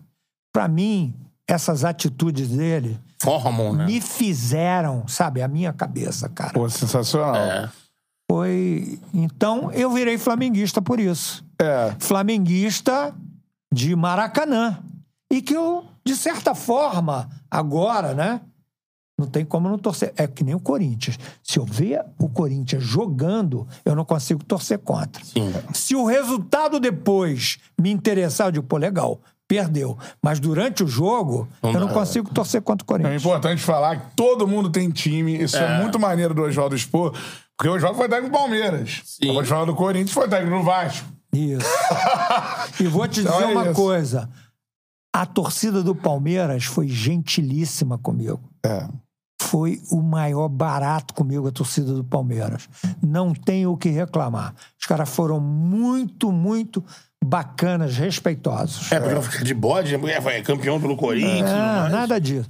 A do São Paulo eu não posso dizer a mesma coisa. É. Mas a do Corinthians. São Paulo também. Eu Sensacional. queria perguntar, então, vou, vou, vou começar pelo caso do, do Flamengo, a situação que. Aliás, foi técnico dos quatro do Rio e dos quatro de São Paulo. É, E dos dois de Minas. e mais Vitória da Bahia, campeão agora, parabéns. É. E Esporte Recife. Pô, sensacional. Passagem do Nordeste. Além É. de Kashima Antras, Ural Reds, Arli e Arabi do Catar. sensacional. Falta os dois do Sul. Pois é, nunca me chamaram pra ir lá, não. Província de São Pedro. Que o do Flamengo, assim, teve mais de uma passagem, infelizmente, como o Rubro Negro, imagino que ficou aquela coisa de um ter incompleto, assim, de fazer o trabalho mais. Mas o Flamengo também todo conturbado, É, enrolado. mas eu tenho. uma- Aliás, as duas histórias com o Flamengo foram assim. Principalmente a segunda, que está mais perto, 2015, eu vou contar para vocês o que aconteceu. Cheguei no Flamengo, o Flamengo estava em 14, 15 lugar no campeonato. E aí, nós estreamos contra o São Paulo, no Maracanã, e foi esse gol desse menino que vocês acabaram de falar o nome, que teve o problema. O Ederson. O Ederson. Tem um gol dele. São Paulo saiu na frente, nós viramos 2 a 1 um. E aí nós viajamos para jogar contra o Sport em Recife. Só que de lá, nós tínhamos o jogo contra o Havaí em Natal. Voltávamos, jogávamos no Maracanã. E na sequência tinha um jogo em Brasília contra o Curitiba. Olha aqui. Falei, meu irmão, não era o Bandeira de Melo. Ele era o presidente. Excelente administrador. que O Flamengo tem hoje, eu acho, deve ser, pelo que eu leio, pelo que eu ouço. Graças a ele. E pelo que eu convivi com ele, graças a ele. Só que ele tinha um comitê gestor com outras cinco, seis pessoas. Que, na verdade, eram os caras que comandavam o futebol, sempre em contato com Fred Luz e Rodrigo Caetano. Isso. Então, quando eu cheguei no Flamengo, nós ganhamos esse jogo do São Paulo, viajamos para o Recife. E tinha esse jogo contra o Havaí em Natal. Falei, gente, é muito jogo fora, a gente precisa vir para casa, descansar. Ganhamos do esporte, fomos para Natal, ganhamos do Havaí. Voltamos para pegar o Fla-Flu e depois o Cruzeiro. Aí eu fui e falei com eles. Eu digo, ah, tira esse jogo de Brasília, porque vai ser muito desgaste para nós, pô. Nós vamos sair de Chapecó, vir para o Rio e para Brasília. Pô, não há quem aguente isso, pô. É um milhão e meio, pô. Quem é que vai botar? Eu digo, rapaz, mas o índice técnico depois vai nos ajudar. A gente não pode ir para Brasília e acabar com o time, pô. Olha a sequência que nós vamos ter. São Paulo, Esporte, Havaí em Natal, Fla-Flu, Cruzeiro, Chapecoense em Chapecó, que é uma viagem. É, melhor você ir pro Archo, pro, pro Polo Norte, do que ir pra pro Chapecó. Tinha que ir pra São Paulo, pra Florianópolis, pegar o ônibus. Pô, era terrível aquela viagem. Eu acho que hoje melhorou. Não, milhão e meio, não sei o quê. Venderam o jogo lá. Como quem diz, se vira, tá bom. Nós ganhamos do esporte, ganhamos do Havaí, já tinha ganho do São Paulo. Viemos no Maracanã, ganhamos o Fla-Flu. Ganhamos do Cruzeiro, um jogo difícil. Ali nós já perdemos Os dois volantes eu tive que substituir. Os dois Eu volantes. lembro que falava Magic e Oswaldo. Canteiro e, e, e, e Márcio Araújo não puderam jogar. É. Jogou Luiz Antônio e um outro lourinho que tinha. Esqueci o nome agora. Jonas. Jonas. É o Jonas do Chuvastag do Nordeste. Esse aí. Até jogou muito bem esse jogo. E aí ganhamos, fomos. Chapecoense foi um baile. Nós jogamos demais. Os caras voltaram, tal de Paulinho. Paulinho, é. É, Marcelo Cirino. É. Canteiros. O jogo Paulinho fez um golaço. assim, Isso, é. esse jogo. Quando Na eles rede olharam lá em Chapecó, tava 3 a 0 É. O que o Kaique jogou esse dia foi brincadeira. O Everton. 22. O Everton, eu botei ele aqui, ó. O Everton jogou vários jogos comigo, que o Jorge machucou. Botei de lateral esquerdo. Esse dia jogou aqui. É. Jogou Márcio Canteiro, Everton, Alan Patrick. Cara, um show o jogo. Jogamos pra cacete. Só que aí, desgaste do cacete. Fomos pra Brasília. Não jogamos mal, mas tomamos um ferro do Curitiba. É. 2x1, 2x0, 2x1. Não me lembro. Aí tá. Daí pra frente, o desgaste começou a aparecer. Nós empatamos uma, aí ganhamos do Joinville, perdemos do Grêmio, não sei o quê. Completou seis jogos que não eram igual aos seis primeiros jogos. Seis primeiros jogos, nós saímos de 14 lugar, entramos na zona da Libertadores, pra ter uma ideia. Ele ganhou todos praticamente. Ganhamos seis jogos, Seis 18 pontos. Entramos na zona da Libertadores. Aí teve essa trajetória, outros seis claudicando. Um dia eu tô terminando o treino no Ninho, me vem o Fred Luz e falou, Oswaldo, nós vamos terminar o treino aqui, vamos para Gávea, e o comitê gestor quer ter uma conversa com você. Eu, tá legal. Terminamos, eu tomei banho, nós entramos no carro, Gávea. Cheguei lá, tinha uma mesa enorme assim. Aí o Bandeira de Melo sentou ali, eu aqui, o Rodrigo lá, o Fred Luiz ali, acho que era Plínio. Plínio. Aqui na cabeceira. Um outro que eu acho que trabalhava com o Eike Batista. Foi o Esqueci- Godinho. Godinho. Godinho. É. Ali, acho que aqui era um médico, não sei. A mesa toda completa. Nós Conselhinho. sentamos, eu estava aqui. Eu estava aqui. Tá bom, aí eles começaram lá, o- acho que foi o Plínio, falou: Ah, João, é, você começou muito bem, ganhamos seis jogos, vamos para a zona da Libertadores. Só que os últimos seis jogos, o time não vem rendendo o que rendia. Queria que você explicasse. Falei, você quer que eu explique? Engraçado. Pensei que vocês tivessem me chamado aqui para pedir desculpas. Porque eu alertei. Esse desgaste. Eu falei para você dos jogos, o que, que ia acontecer. E agora você quer que eu explique. Tá explicado. Tá pagando a Só conta. que quando eu falei isso, o Bandeira de Melo fez: Ah, meu Deus do céu. isso não vai acabar bem. É. Dali, eu não sei, é dois, três jogos, eles me mandaram embora. Mas é o teu negócio, né? Tem coisas que a opinião do treinador tem que prevalecer. Lógico. Eu tô vendo, tô sentindo, tô conversando com auxiliares, com o departamento médico, era o doutor Tanuri, com os preparadores físicos Fisiologia, é. com a fisiologia, com, com o, o- o- o nutricionista. É, pô, a gente tá sabendo, eu tô vendo os jogadores, pô.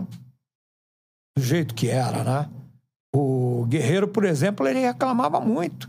Ele tinha que fazer musculação dentro de um container, pô. A estrutura não era essa. a que tem Não era hoje, essa né? coisa boa toda, né? É. Agora, é, nessa, essa foi uma passagem pelo Flamengo. Agora, tem Aproveita- que aproveitar, você falou da relação de família que você tem, né? É, porque. Temos que falar do, do caso do senhor Valdemar. Que não tem a ver contigo, mas era te substituindo, né? É. Então, queria que você falasse sobre isso. Eu acho o Valdemar muito injustiçado nessa Aí depois nessa ele passagem. volta, leva o time à Flamengo. final da. Ah, tanto da- que eu nem falo desse assunto, Não né? fala, não. Agora a ESPN fez um trabalho que eu não vou falar nada. Aquilo ali eu não vou falar, porque para mim é um deboche. É uma falta de respeito muito grande com o profissional. Por mais que eles quisessem descaracterizar esse tipo de trabalho. Não admito falar desse assunto. O que eu falei, eu falei na época. Porque teve um confronto Fla-Flu. Sim. Eu no Fluminense, Valdemar no Flamengo. Look, Bumble knows you're exhausted by dating. All the must not take yourself too seriously and 6-1 since that matters. And what do I even say other than hey? well, that's why they're introducing an all new Bumble with exciting features to make compatibility easier, starting the chat better, and dating safer. They've changed, so you don't have to. Download the new Bumble now. E fizeram a maior promoção do jogo, que era a primeira vez na história que dois treinadores irmãos iam se encontrar. Pô, do cacete. Não só num Fla-Flu. Sim, É, fomos na num casa, confronto de futebol. Botaram minha mãe na parada, eu e Valdemar. Fizeram maior auê com o jogo. Pouco antes do jogo, o Valdemar é demitido. Ah, foi antes desse jogo? Foi antes desse Ah. jogo. Só que aí eu fui pra coletiva de imprensa e falei, ó, não vou responder nenhuma pergunta. É verdade. é. Isso é um desrespeito Eu muito disso, grande. eu. Eu só quero é dedicar essa vitória Ao- seu ao, irmão, meu é. irmão, Eu Valdemar. Ah, Levantei e fui-me embora. Levantei e fui-me embora. Porque aqui, no mundo inteiro acontece, já aconteceu comigo no Catar, e porventura até no Japão, há um desrespeito muito grande, não só com o treinador, mas com o futebol. Outros valores. Com as pessoas do futebol, né? outras prioridades têm muito mais valor do que as coisas que são legítimas no futebol. A- A legalidade, ela é criada pelo dirigente, mas a legitimidade, ela é indissolúvel, ela é inatacável e ela vai permanecer. Embora você crie leis que denigram aquilo ali. Mas você não pode abrir mão da legitimidade. E eu não abro. É, tá certo. Eu também acho que o Valdemar, nesse caso, foi muito desrespeitado, principalmente pelo trabalho também que ele fez. É, né? Aí Foi depois- sensacional na Copa do Brasil, né? É que é outro Exatamente. momento. É. É outro momento. É mais na frente. Ele, É, mas ele- assim, mas o Ele leva o Flamengo à final. Aí já foi quando ele voltou É, depois. aí leva o Flamengo à também final. é... É uma a loucura, troca né? não existe, é, né? Uma loucura. Porque ele bota o Flamengo na final da Copa do Brasil, elimina na semifinal o Ipatinga do Ney, e aí. Contratou o Ney. Tem uma treta, alguma coisa lá, com o Kleber e tal, e aí o Kleber tira e coloca o Ney Franco. O Flamengo tinha contratado jogadores paraguaios e, Tigre Ramírez, né? e argentinos. E o Valdemar botou os garotos para jogar, os da base que ele conhecia. Em detrimento daqueles O caras. Um- uruguaio era o. Tava gordo, cara. Peralta? Peralta. Um, inclusive, tava gordinho. É. O Valdemar não quis botar os caras, né? E a galera Às vésperas da decisão Na época da também Copa diziam que é, tinha uma forçação pra botar o Renato, o Renato Augusto, que estava despontando na base e tudo mais. E que, assim, aí é que eu- aqui quando eu recebi pessoas de.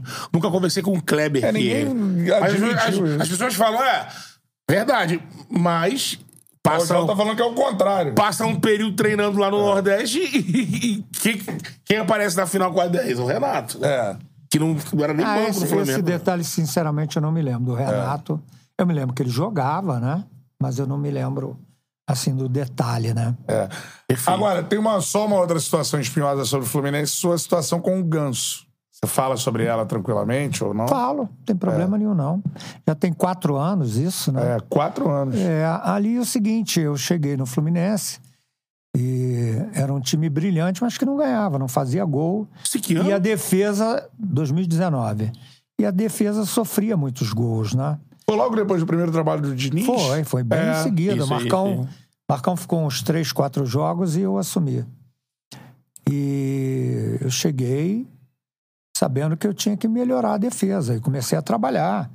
É, nesse meu trabalho tem inclusive Videoaula. exemplos desse trabalho, né? Tem uma coisa que a gente sente falta aí que eu vejo todo dia nos jogos, que é definir a marcação dentro da área. Você tem seis, oito jogadores defendendo, entram dois atacantes, recebe a bola e faz o gol, ninguém marca. Então isso era uma coisa que eu Aconteceu algumas vezes no Botafogo. não, tem acontecido. Não, Botafogo, na seleção brasileira, Sim, é, no é. Palmeiras, na final da Libertadores do Flamengo com o River Plate, Aham, o gol é. do River Plate. Ninguém tinha oito do Flamengo dentro da área, ninguém marca. E o Borré sozinho. E isso é uma coisa que eu Tá sempre na minha aula, tá sempre no meu treino. Tem que definir, tem que treinar isso. Isso é, treinável, meu amigo. É. Então, eu comecei a trabalhar nesse sentido e melhorar a estrutura da equipe para se defender. Porque todos eram contra eh, eu colocar Nenê e o Paulo Henrique para jogarem juntos. Juntos. E eu achava que não. Que se eles se ajudassem, a gente podia fazer. Comecei a trabalhar com o Nenê, foi mais fácil. Paulo Henrique, eu chamava ele, ele baixava a cabeça, muito envergonhado, muito tímido. Depois eu falava, não, não, professor, não, tudo bem, eu faço, você quer? E foram evoluindo os jogos, e nós fomos jogar contra o Santos Sampaoli, que eu vou dizer um negócio pra você. Um dos melhores times que eu vi ultimamente no Brasil. Aquele Santos. né? Santos Sampaoli e depois o Atlético Mineiro do Sampaoli. Os caras botavam seis homens dentro da área adversária. Eu digo, meu Deus, eu vou jogar contra esses caras? Da maneira que eles jogavam? Então preparei uma estrutura para marcar aquilo. E eles tinham o Soteudo aqui, ó. Escape. E era aquele menino, como era o nome? Um lateral direito? Não era o Gilberto. Gilberto tava machucado. Então, o do, do, do Santos? Não, do, do, do, Botaf... do Fluminense. Arão, não, como é? Eu vou lembrar. Era Igor Julião. Igor Julião. Julião. Julião. Igor Julião. Era ele que tinha que marcar o mas não pode marcar sozinho. É. Então eu falava, ó, quando o goleiro do Santos pegar a bola, ele vai esticar ou aqui ou aqui. Só que nesse momento, os dois jogadores de lado têm que se aproximar para dobrar a marcação ali. Não vamos deixar acontecer todo, mas quando acontecer, tem que ter aproximação. E desse lado era o Paulo Henrique. Aí fez uma, duas vezes. Uma bola o goleiro mete. Ele não chegou, eu gritei daqui, mas eu estava aqui, ele lá. Não consegui alcançar. O, o Soteldo pega a bola, traz para dentro, dribla o Julião. Vem, vem, vem, faz o gol. 1 a 0 Eu tinha treinado, mostrado em vídeo. Chegou no intervalo, no vestiário, 1 a 0 para o Santos. Eu voltei a falar, mostrei de novo. Só que dessa vez, o que, que aconteceu? Nós estávamos atacando para cá. E o Paulo Henrique estava aqui e eu aqui. E eu lembrei. E na hora do jogo, quando eu vi que ia acontecer, eu gritei: Paulo Henrique, Paulo Henrique, para ele voltar e fazer a marcação. Eu não sei o que, que deu nele, que ele começou a me xingar. Ali no campo, você por fora, ele ali dentro. É. Começou a me xingar. Eu, na mesma hora, substituí. Mas o que, que aconteceu? Por causa desse comportamento tímido dele,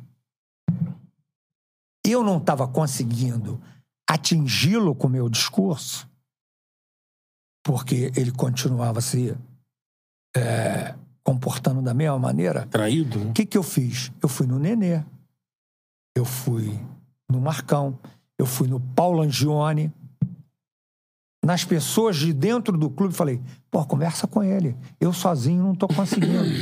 Se eu ficar muito tempo, vai ficar maçante para ele, ele não vai aceitar. É uma questão de psicologia aí. Mas nós precisamos tentar reverter essa situação. Ele entende Que isso. muito pior se eu tirar ele do time, pô, um cara bom pra caceta. Eu não posso tirar do time pra botar os outros caras que tinham lá. Tenha respeito, mas não dava pra comparar. Sim. Vamos tentar isso. Aí, no meio do caminho, o que, que eu me lembrei? Falei, caraca, o Neymar. Ricardo Rosa. Amigo do Neymar. Amigo não. Trabalhando. Próximo, é. Não, porra, tá 10 anos com o Neymar, porra. Liguei pro Ricardo. Falei, Ricardo, por favor. Expliquei. Ele falou, não, pode deixar, vou falar com o Ney, o Ney vai falar com ele. Eu não sei se foi por isso. Eu pedi a muita gente para assediá-lo, para tentar reverter aquela situação. Eu não sei se ele ficou aborrecido com isso. E na hora que eu gritei para ele voltar para marcar, ele me mandou para todos os lugares. Eu digo, não vai ficar no campo. Não vai. Marcão ainda veio e falou: pô, professor, segura. Não, não vou segurar.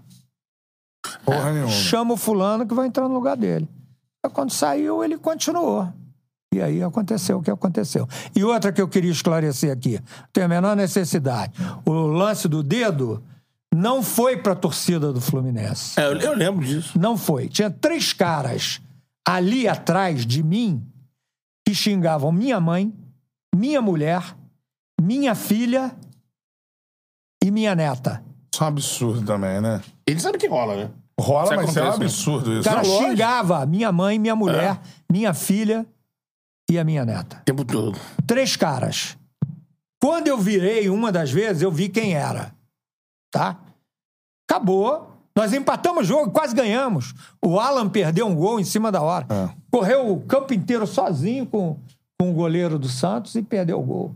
O Alan. Ele está no Flamengo. É. Sim, sim. Era Meio- 2 a 1 Nós melhoramos muito, com um homem a menos. Porque teve um jogador expulso. Eu não me lembro quem. Mas empatamos o jogo. Acho que foi um gol do Nenê, não sei. Não, não, foi o Pablo que fez o gol. Uma falta, o Pablo entrou de cabeça e fez o gol. Isso. Aí, porra, quando eu saí ali, os caras vieram correndo de lá, já estava coberto, assim. Não vou ali. Mas eu saí de lá né? e vim aqui para a parte coberta. Aqui ninguém tá vendo. E os três vieram e continuaram. Ofendendo as mulheres da minha vida. Aí eu fiz assim, ó. A nossa queridíssima imprensa disse que eu fiz pra torcida do Flamengo. Fiz pra aqueles três caras ali. Que saíram de lá e ainda vieram me xingar. Aqui é um absurdo, cara. Eu tenho o maior respeito, não só à torcida do Fluminense, mas essa em especial, porque o negócio do parabéns, no dia 5 de dezembro de 2001, é uma coisa que eu respeito muito. Se bem que mudou muita geração. Eu encontro muito coroa que fala assim, pô, eu tava lá, No parabéns. no parabéns pra você. A maioria dos de hoje não estavam, né? É, Tem essa lembrança mais A recente. gente tem perdido o respeito. Eu falo isso aqui muito no Tchala. Meu irmão, A estão falando tanto aí em, em racismo, homofobia. E, porra, não se tem que respeitar um treinador de futebol chamado de burro, de viado, de filho de não sei o quê. Xingar as Isso não precisa família. ter respeito. Tem muito. Não, meu irmão, acho que as coisas estão um pouquinho trocadas, né? É. Você tem que ter respeito e não especificar. Porque aí é preconceito. Se Exato. você defende que não aconteça com um grupo, mas permite que aconteça com outro, é preconceito isso. minha Português, o, o Renato Paiva saiu do Bahia dizendo que não admitia e foi após um, um coro uníssono de burro. E ele se demitiu. É, mas pela questão do falando respeito. que isso aí era um né? absurdo. Exatamente. Que lá os portugueses não estão acostumados. Era tipo assim, ah, técnico até juiz também, né? Ah, não, você pode xingar à vontade, irmão. É. O cara tem que Pô, estar o ali, árbitro, ouvir, não pode então, dizer é. nada. É. Então o você pode árbitro, xingar. então, pô, você pode ter 100 mil pessoas xingando E o cara nem fica quieto. e você não pode expressar a tua contrariedade. Entendeu? É isso. Isso Não é, pode. é um absurdo. Agora, queria agradecer muito ao professor Oswaldo de Oliveira. Que a coisa, hein? gente Acabou, aqui. é? Duas horas e. Eu vou ficar aqui pro almoço. Oi, Oswaldo, ó, agradecer as suas palavras iniciais pra gente é motivo de muita honra e faz que a gente tenha a convicção nesse momento, sem relaxar, Lógico. os campeões do desconforto, mas que a gente tá no caminho certo e saber que você assiste o nosso Não, conteúdo Perfeito, é isso mesmo. é muito bacana. Eu que. Você também. Com certeza. Torcemos por você, né? Nas nossas equipes, assim. Sempre gostei muito do Oswaldo. É. Você falou logo aqui, um cara que eu respeito pra cacete. E que ele é um pouco mais velho que eu, ou bem mais velho, não sei. Mas eu vi esses caras começando, né? Zé Carlos Araújo, Washington Rodrigues, Deni Menezes, Yata Anderson, uns que já se foram, né? Que eu amava, Jorge Cury, Valdir Amaral, José Cabral, As lendas, né? Celso Garcia, Torcei Bueno de Camargo, Orlando Batista. Eu vi esses caras todos, porque eu acompanhava tudo no No rádio. rádio, né? O Washington Rodrigues é um amigão, uma pessoa que eu tenho um carinho muito grande. E eu acho que esses caras precisam de substitutos do mesmo nível. E vocês são sérios candidatos. Que Meus honra. parabéns pelo Que honra. programa, meus parabéns pelo trabalho desenvolvido e espero que vocês continuem dando sequência a esse tipo de trabalho midiático que vocês Vamos. vão fazendo. 24 Pra mim, aí, ó. Olha aqui, ó, pra vocês. Bom, pra você. Te agradecer principalmente pela entrega, porque é o tipo de programa, de formato, e se o convidado não tiver na sintonia que a gente tá, O negócio não rende. Ele É. vai até, até o ponto aqui e para. Então, quando o convidado vem aberto, assim, solto. Não, expor essa carreira espetacular. É, aí, né, em todo amigo, é, aí é Disney pra gente. Aí vambora. É, na Como a gente verdade- disse aqui, quatro do Rio. Cara, é, acho que só o Oswaldo. Quatro do Rio, os quatro de É. São Paulo, os dois de Minas. Você vai pensar, o Vanderlei não treinou o Botafogo. Exatamente. Por exemplo.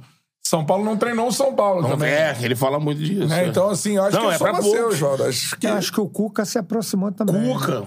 Apesar dele ter ficado um dia só no Corinthians. No Rio, o Joel fez, né? O Joel trabalhou São nos Paulo quatro. não. Só no Corinthians. É, São Paulo só no Corinthians. Porque no Santos, no Palmeiras. Joel é rei na Bahia, né? Vitória, É. Vitória e Bahia. É, fez excelentes trabalhos lá. Isso aí. Sensacional. Vamos mandar uma pizza pro professor. obviamente. Vamos. Duas pizzas. Combina com. Hoje com- não, que eu tô de dieta. Tá certo. Eu passei cinco dias em Florianópolis, comemorando o meu aniversário e da minha esposa. Engordei 5 quilos. É, porque não dá, né? Vai pra Floripa, camarão pra caramba, Um por pô. dia. Não dá, não dá. Então, mas vamos mandar pizza o dia que você quiser, professor. Só combinar. Tem pizza mais fit também, né? Tudo Tem, mais. boa, Massa boa, fina. boa. Isso aí. Forneira Original, a melhor pizza que você pode pedir. O QR Code tá aí na tela. Apontou o lá pro QR Code, você cai no delivery da Forneira Original. Franquias espalhadas por todo o Brasil, na sua cidade. Se não tem ainda, tá chegando, mas deve ter. Então procura aí, peça a Forneira Original, sempre com o cupom CHARLA10. Você ganha 10% de desconto em qualquer pedido que você fizer, beleza? E, e a gente já divulgou aqui, comemos aqui ao vivo também, sabores novos no cardápio, né? Que é a caprese original e a caprese de Parma. Bom. Que, ó, Beleza. Oswaldo vai gostar dessa daí. É. de Parma, Agora deu água na boca. mussarela de bufa, pesto. Né? Pô, comi cedinho em casa, era sete horas que eu tomei café. pô. Aí, Putz, você já tá na hora do almoço. Você tá como, né? Agora. Aqui, ó. Temos também a Não, não, cerveja. isso não me mostra. A cerveja original do Charles. Cerveja oficial do Charles, é a cerveja Teresópolis. Teresópolis com H. Procure lá no arroba Cerveja Teresópolis no Instagram, cervejateresópolis.com.br no site, beleza? Tamo junto, Cerveja Teresópolis é nóis. Pô, eu falei original, oficial. É original também, né? É isso aí. E temos que falar da KTO, que é a nossa parceira. KTO, pra você fazer a fezinha, mas não é pra levar a aposta a sério, cara. Só se você tiver um dinheirinho sobrando. Aí você joga Pra lá um tudo molho, mais. né? QR Code tá aí na tela, cupom CHARLA, 20% de bônus no primeiro depósito. Na KTO, aposte aí nos eventos. Tem muita coisa acontecendo, Muito. todos os esportes, campeonatos internacionais e tudo mais, beleza? Tamo junto. Agora 2 horas e 45. Isso. Oswaldo de Oliveira esteve no Charla Podcast. Que honra. Bola, que honra. Muito bom. Prazer foi todo meu, gente. Já na torcida aí pros jogos, É. próximos trabalhos, já já. Vai anunciar qual é o próximo trabalho dele, vai ser sensacional, com certeza. Inshallah. Como diriam os meus amigos egípcios que É. vão enfrentar o Fluminense hoje. É isso aí. Valeu, Oswaldo. Valeu, tamo junto, Muito Betão, bom, é nóis. Charla Podcast, tamo junto, valeu.